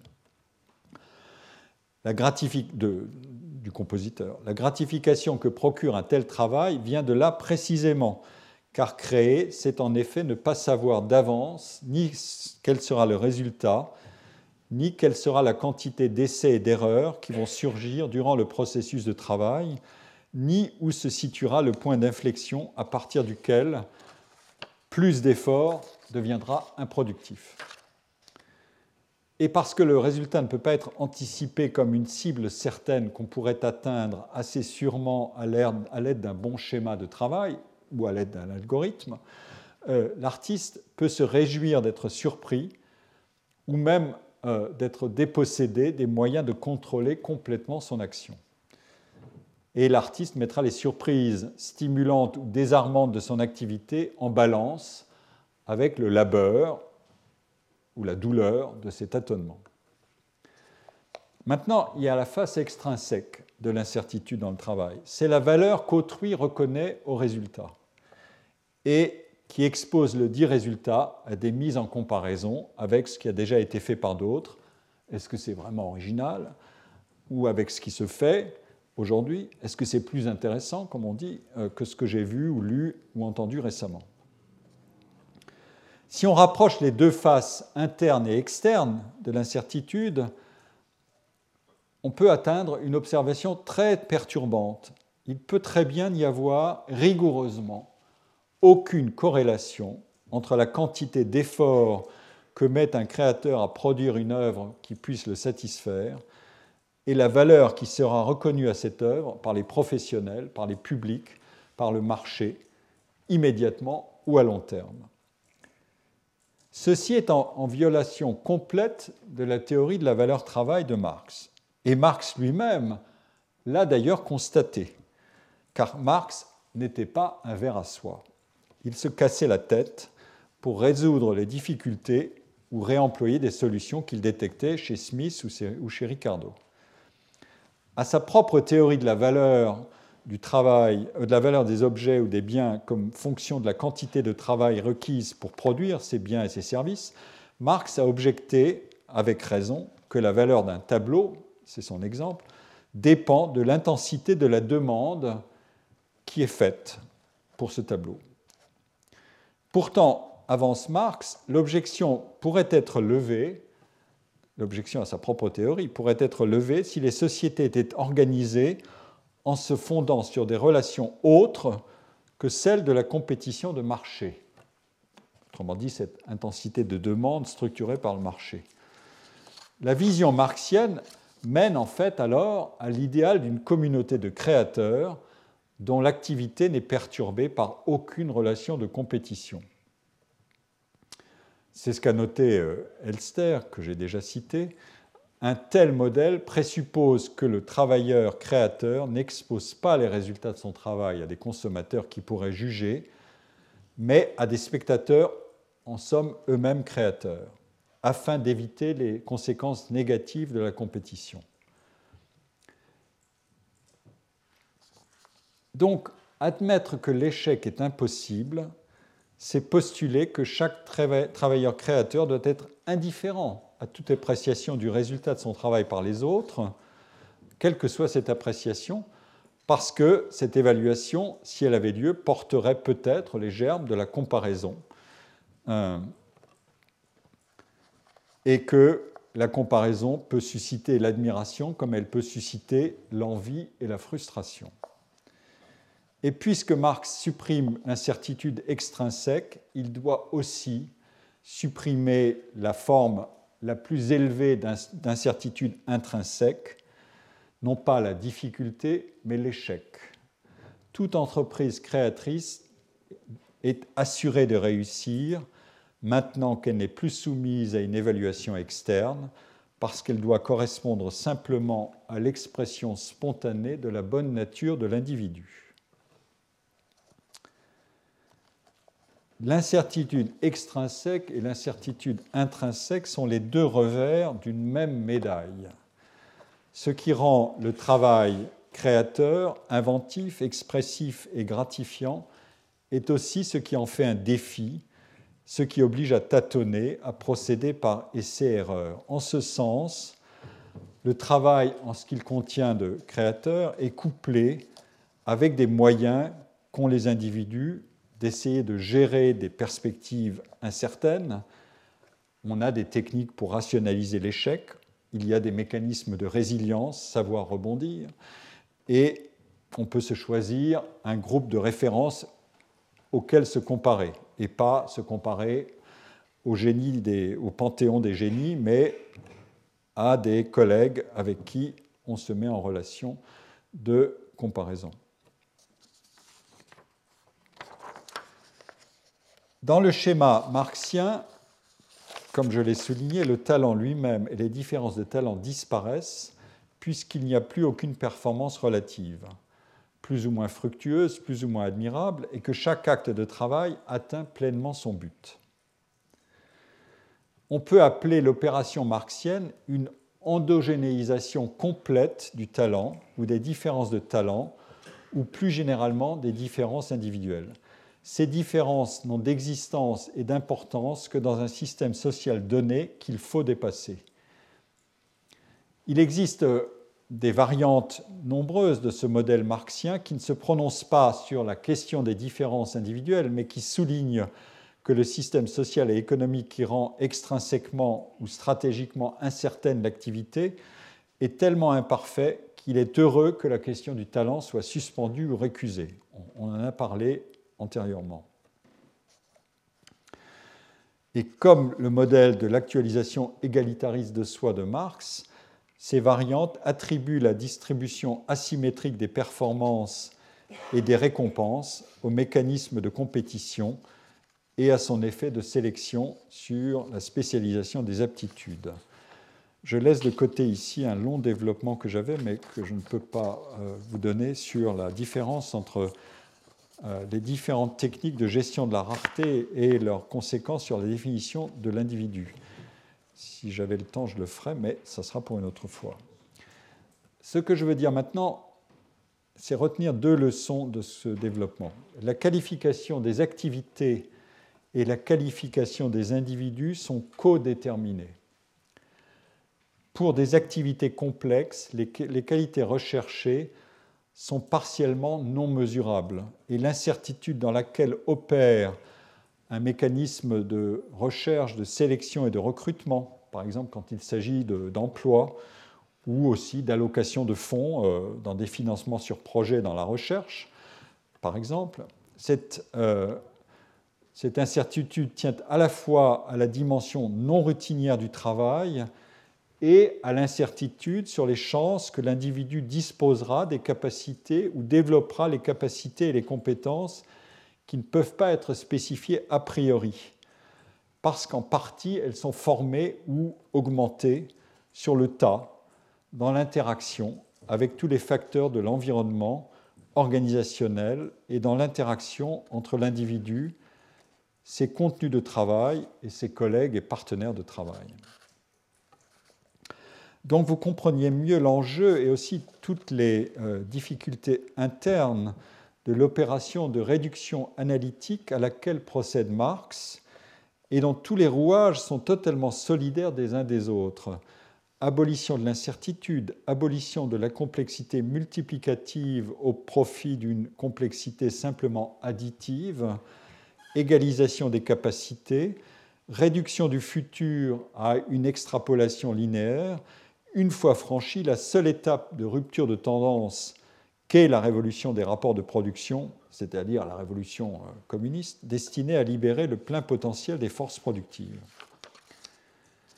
Vous comprenez mieux aussi comment la différenciation des activités selon leur niveau de complexité, dont j'ai présenté un certain nombre d'éléments dans le deuxième cours, est solidaire de la sémantique différentialiste du talent notamment dans les activités à forte intensité de recherche et d'innovation technologique qui sont plus imprévisibles et plus risquées, au moins tant qu'on a une position ou qu'on recherche une position de leader pour pouvoir contrôler ses concurrents. Au lieu d'une distinction linéaire additive comme celle qu'utilise Marx pour concevoir tout travail comme une variante simple d'une unité abstraite qu'est le travail simple, la sociologie du travail et des organisations disposent d'un autre outil qui a inspiré l'économie la plus contemporaine sans que celle-ci l'avoue ou, hypothèse plus généreuse, le sache vraiment, sa dette à l'égard de la sociologie. Ça arrive. Euh, c'est la différenciation des activités entre leur caractère routinier et non routinier qui n'aboutit pas à une, euh, échelle hiérarchique simple des emplois. Il se trouve que cette distinction a une portée opératoire toute particulière dans les activités qui sont précisément responsables des avancées techniques dont Marx espérait qu'elles pourraient, en étant mises au service d'une autre organisation des rapports de production, libérer l'individu. Alors qu'est-ce que c'est que cette distinction? Régulièrement, dans les controverses entre les identifications et le management inclusif ou exclusif du talent, la question est posée de la nature des tâches et des emplois qui nécessitent de faire appel à des aptitudes dépassant l'investissement standard en capital humain pour acquérir des compétences. Et parallèlement à l'usage grandissant de cette monnaie qu'on appelle talent dans la gestion des ressources humaines, un retour de la théorie fonctionnelle de la stratification des emplois a encouragé une analyse fine des tâches selon leur contenu routinier ou non, puisque la distinction entre emploi routinier et non routinier a attiré une énorme attention au sein de la littérature de recherche sur la polarisation des emplois et sur les changements technologiques qui nécessitent des compétences complémentaires ou non des, euh, des individus. En caractérisant les facteurs déterminants en fonction déterminante du degré ou non de routine, ou pardon, les facteurs déterminants de, de l'activité et de son cours, comment travaille-t-on et comment évolue euh, l'activité dans un travail, en fonction de leur variance, c'est-à-dire des dispersions possibles des résultats, on peut cartographier les activités le long d'un axe qui court des tâches les plus standardisées et répétitives jusqu'aux moins routinières, en se fondant sur le fait que les déterminants de l'action ont eux-mêmes une haute ou une faible variance. Et à cet égard, les activités de recherche ou de création artistique, mais aussi des activités peut-être symboliquement moins prestigieuses comme euh, la publicité, le pari, le combat, le sport, les marchés boursiers, sont parmi les entreprises humaines les moins routinières parce que leurs résultats sont très imparfaitement prévisibles. Le pouvoir de, séduction et le très grand prestige des professions non routinières est lié précisément au degré d'imprévisibilité des résultats et du succès. Alors, nous pouvons résumer le raisonnement ainsi. Les emplois comme les compétences doivent être définis de manière probabiliste. Les deux. La compétence, c'est la probabilité de réussir sa tâche aussi bien que possible, peut-être excellemment. Euh, les emplois, eux, diffèrent en fonction des taux de succès de ceux qui les occupent. Dans certaines positions, le succès est peu fréquent et les réussites exceptionnelles excèdent de beaucoup la norme, tandis que dans d'autres emplois, les travailleurs formés échouent rarement, ce qui laisse peu de place pour des performances superlatives et pour les célébrer. C'est ce que fait par exemple dans une brève citation, euh, dans un article très connu sur les superstars, euh, Sherwin Rosen, qui dit Certaines tâches sont si routinières et si circonscrites par la pratique existante que presque toute personne compétente y obtient à peu près le même résultat. Les autres sont plus difficiles, plus incertaines, et cela étant, offrent de plus grandes possibilités de façon de procéder et de décider alternatifs. De telles tâches offrent un plus grand espace pour que le talent supérieur puisse se démarquer et laisser son empreinte. Les meilleurs médecins passent une plus, petite partie de leur temps sur les cas routiniers et une plus grande fraction sur les cas difficiles par rapport à leurs confrères de compétences plus modestes. Que vaut cette, distinction entre routine et non-routine et quelle est sa portée pour les organisations? L'une des voies classiques de la discussion critique ou de la démystification de la mythologie du talent et des performances supernormales consiste à réduire la routine à une variante, pardon, la non-routine à une variante du travail routinier.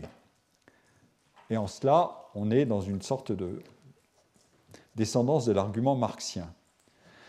Alors évidemment, le coefficient de routine d'une activité n'est pas quelque chose de fixe, comme s'il était dérivé d'une ontologie des tâches.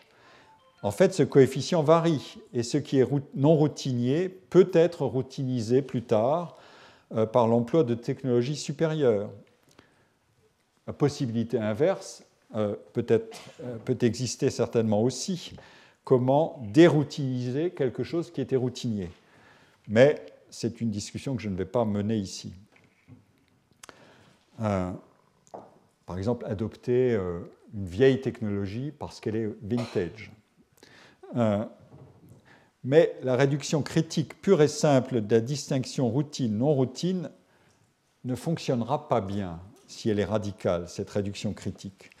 En voici un indice.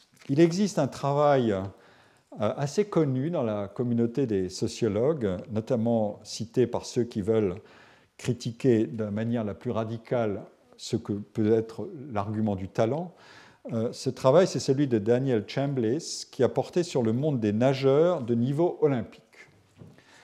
Chambliss veut montrer comment une performance superlative qui amène à obtenir une médaille aux Jeux olympiques, ou en tout cas à plonger dans le bassin pour essayer de l'obtenir, peut être réduite à de prosaïques pratiques quotidiennes. Ce n'est pas une affaire de talent, c'est juste une affaire d'effort ou de 10 000 heures de travail.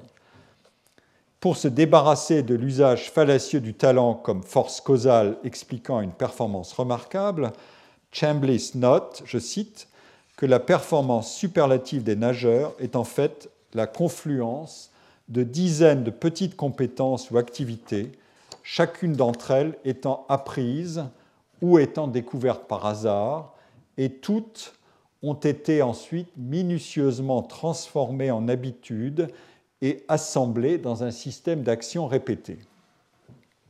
Chambliss est un, excellent ethnographe. Il a fait un travail d'observation remarquable.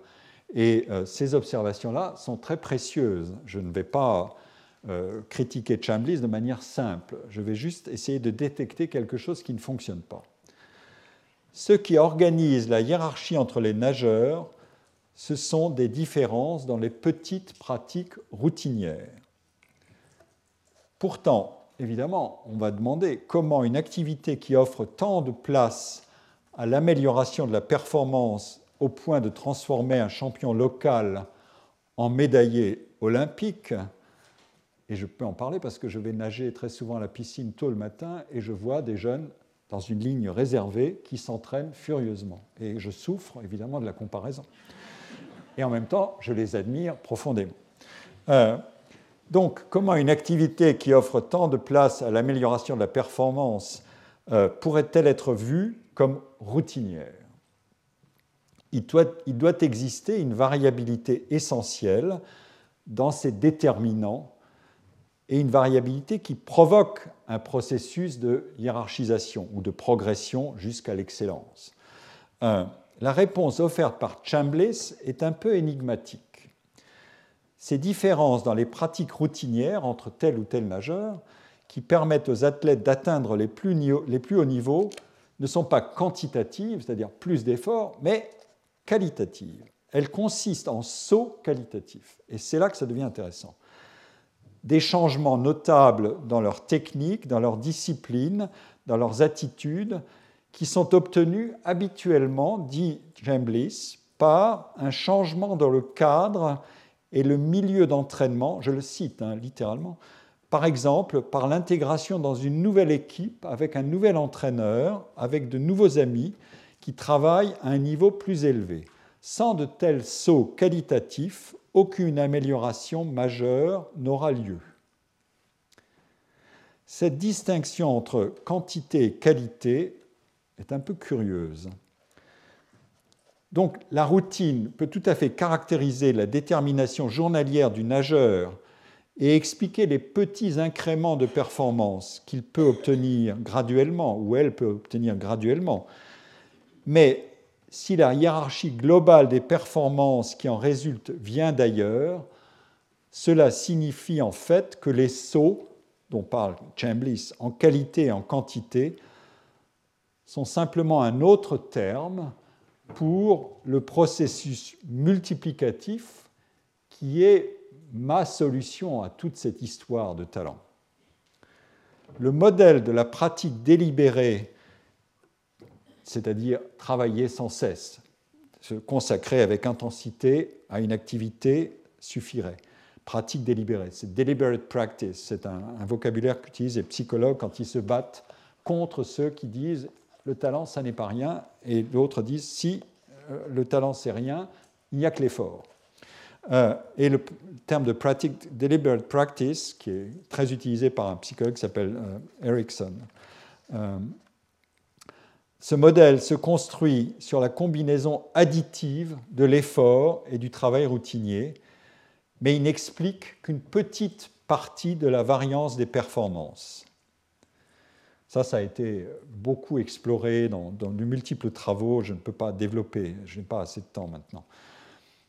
Et en outre, le pourcentage de la variance expliquée varie significativement selon les domaines de pratique et atteint habituellement son minimum quand on invoque la, pratique et l'effort simplement pour des activités dont l'environnement de travail est faiblement prévisible. On l'a montré dans de nombreuses méta-analyses. Autrement dit, dès qu'on est dans des activités un peu complexes, l'argument de l'effort ne suffit plus du tout, et encore moins euh, que dans d'autres. Et en tout cas, le modèle laisserait de toute façon inexpliqué le facteur de l'effort lui-même. Comment être motivé à, avoir, à, consacrer autant d'efforts à une activité? Or, quand on raisonne en termes de pratique délibérée, on substitue simplement l'effort au talent. Mais on risque de substituer une boîte noire à une autre. Euh, et de fait, la motivation ne peut prendre son pouvoir explicatif complexe, complet pardon, que si elle est localisée elle-même dans ce que j'appelle une fonction de production multiplicative, ou, quand on veut faire savant, supermodulaire. Euh, la productivité marginale de l'effort augmente lorsque l'effort interagit avec les différentes autres composantes de ce qui est appelé de manière globale le talent. Et la production de, performances exceptionnelles dans des activités, des activités qualifiées, où les chances de résultats exceptionnels sont faibles, donc on est bien chez les nageurs olympiques d'une certaine manière, euh, correspond à ce que Herbert Simon euh, a appelé un système complexe qui prend la forme d'une hiérarchie.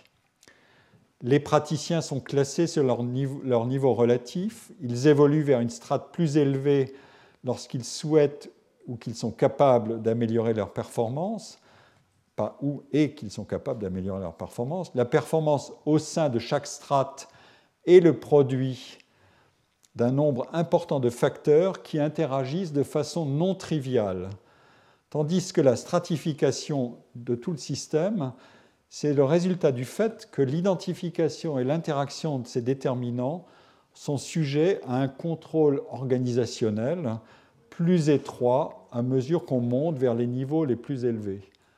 Quand on est dans les niveaux les plus élevés, on a droit à l'aide de la fédération, des coachs, etc., etc., et parce qu'il faut que ça produise, notamment des médailles, pour que les champions nationaux représentent l'excellence française, ou euh, coréenne, ou nord-coréenne, ou tout ce que vous voulez.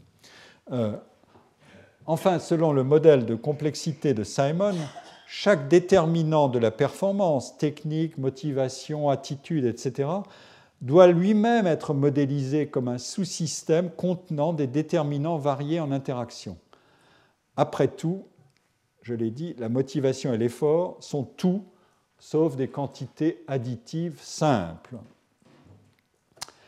Il y a un dernier point dans tout ça, et qui est assez redoutable, la fonction de production multiplicative qui explique la performance imputée au talent comporte une autre caractéristique saillante, c'est sa structure organisationnelle.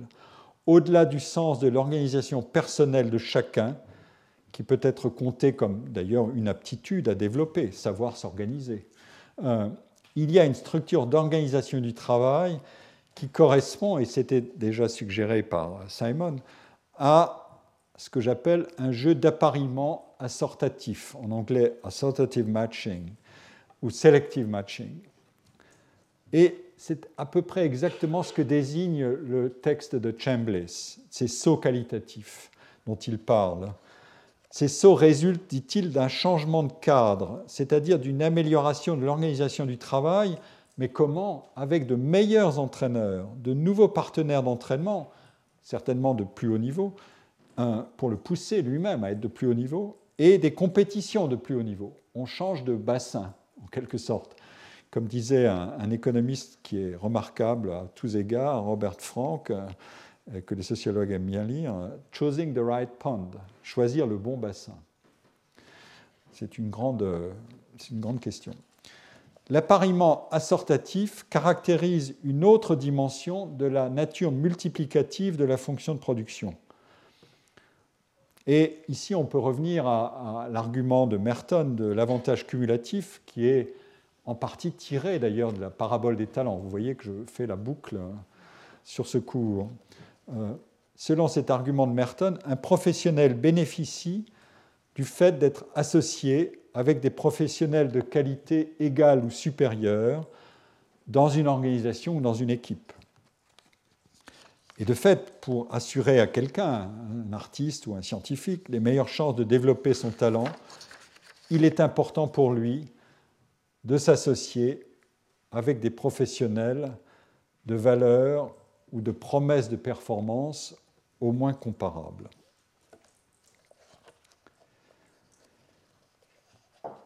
Je vais me diriger vers la conclusion. Toutes les théories de la société doivent affronter la question du développement et de l'horizon du développement des individus. Soit il s'agit de postuler des écarts de capacité et de célébrer une excellence de supériorité qu'il ne faut surtout pas empêcher de s'exprimer. C'est une version nietzschéenne du perfectionnisme, mais sans doute aussi un mindset, un état d'esprit répandu, par exemple dans le chaudron prométhéen de la Silicon Valley, et plus généralement, c'est une solution qui est ordinairement pratiquée par les marchés du travail très qualifiés qui misent gros sur les hard soft skills pour tirer le plus grand profit de la sélection des top talents dans l'économie de la connaissance et de l'innovation, qui est de fait une économie de concurrence directement et complètement mondialisée. Et le monde universitaire planétaire n'est pas le dernier à jouer ce jeu.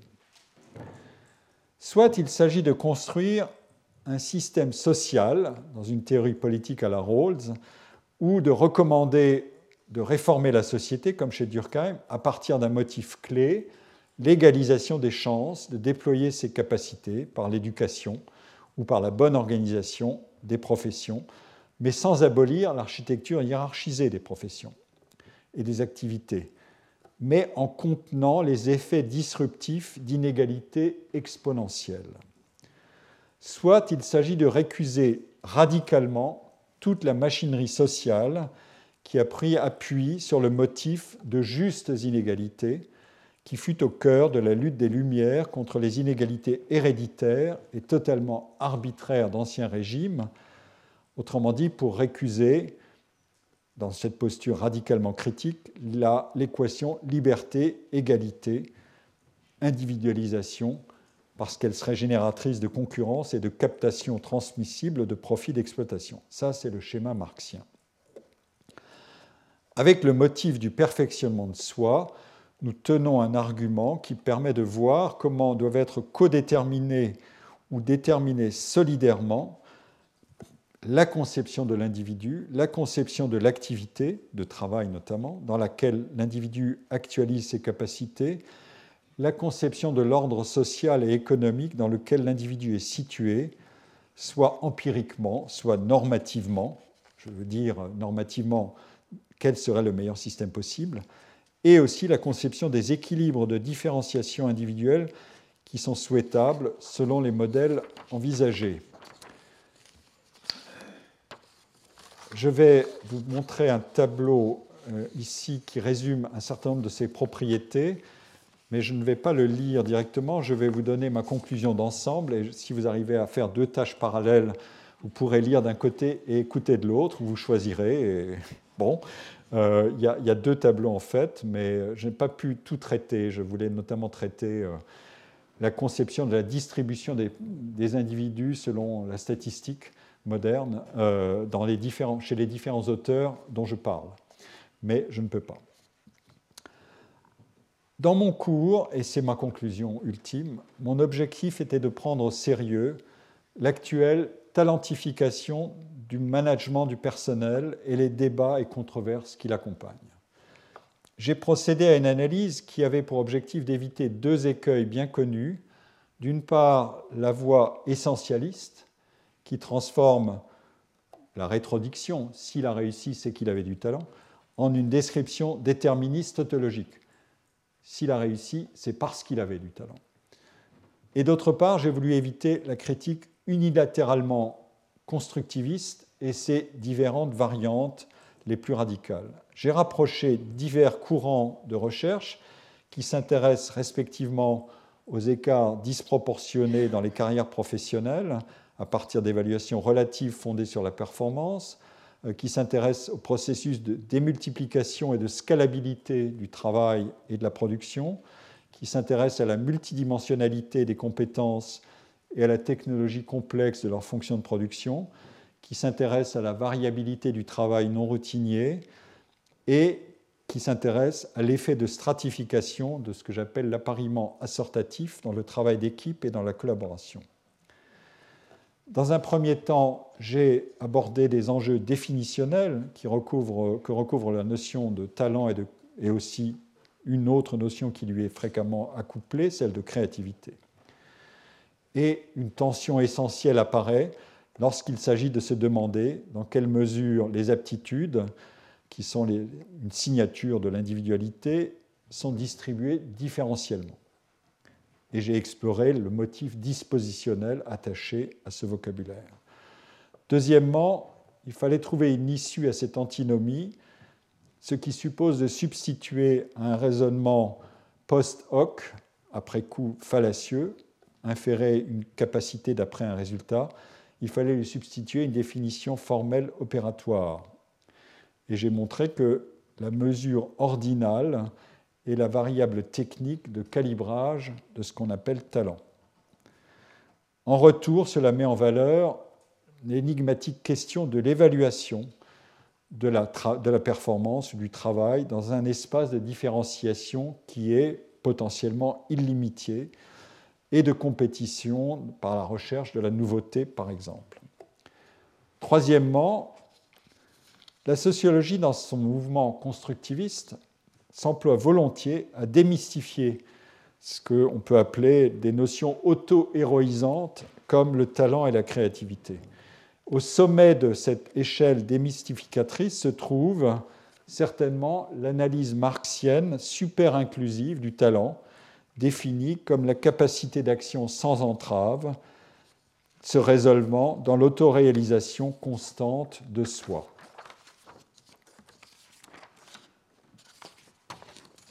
Il valait la peine d'explorer euh, les contradictions auxquelles est confrontée cette perspective pour détecter les rouages principaux d'un modèle contrefactuel. Quatrièmement, on peut parfaitement partir de l'hypothèse de différences d'aptitude négligeables au départ et déboucher sur des écarts énormes de réussite en croyant à tort pouvoir les imputer à un mystérieux différentiel proportionnel de talent. Deux candidats à l'explication causale de la relation de disproportion, qui est la vérité, existent du côté de la demande et du côté de l'offre.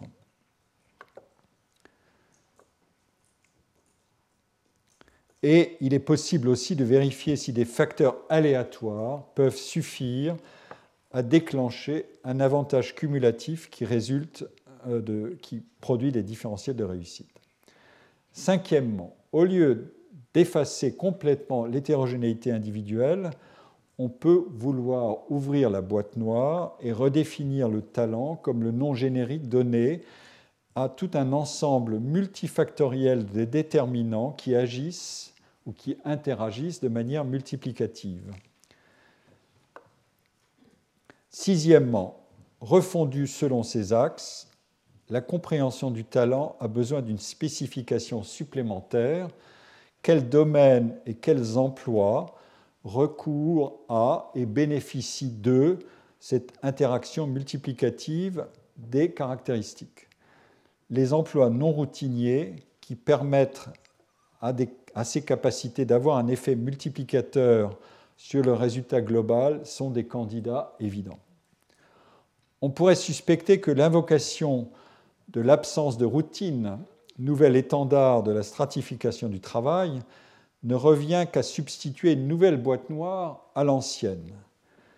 Mais invoquer l'effort et la motivation comme si c'était des facteurs simples soulèverait exactement la même objection. Septièmement, alors que le talent est placé au sommet de l'imputation individuelle de la performance, le modèle que j'ai examiné sollicite et je vous demande de retenir le mot individuel, que le modèle que j'ai examiné sollicite aussi, c'était mon dernier point tout à l'heure, comme un complément essentiel, un mécanisme d'appariement assortatif, autrement dit de travail en équipe, mais composé d'une certaine manière, cette équipe. Et pensez-y, ce mécanisme-là, c'est une machinerie inégalitaire, beaucoup plus puissante que toutes les autres, parce qu'elle est beaucoup plus difficilement délégitimable. Et eh bien voilà, j'ai fini.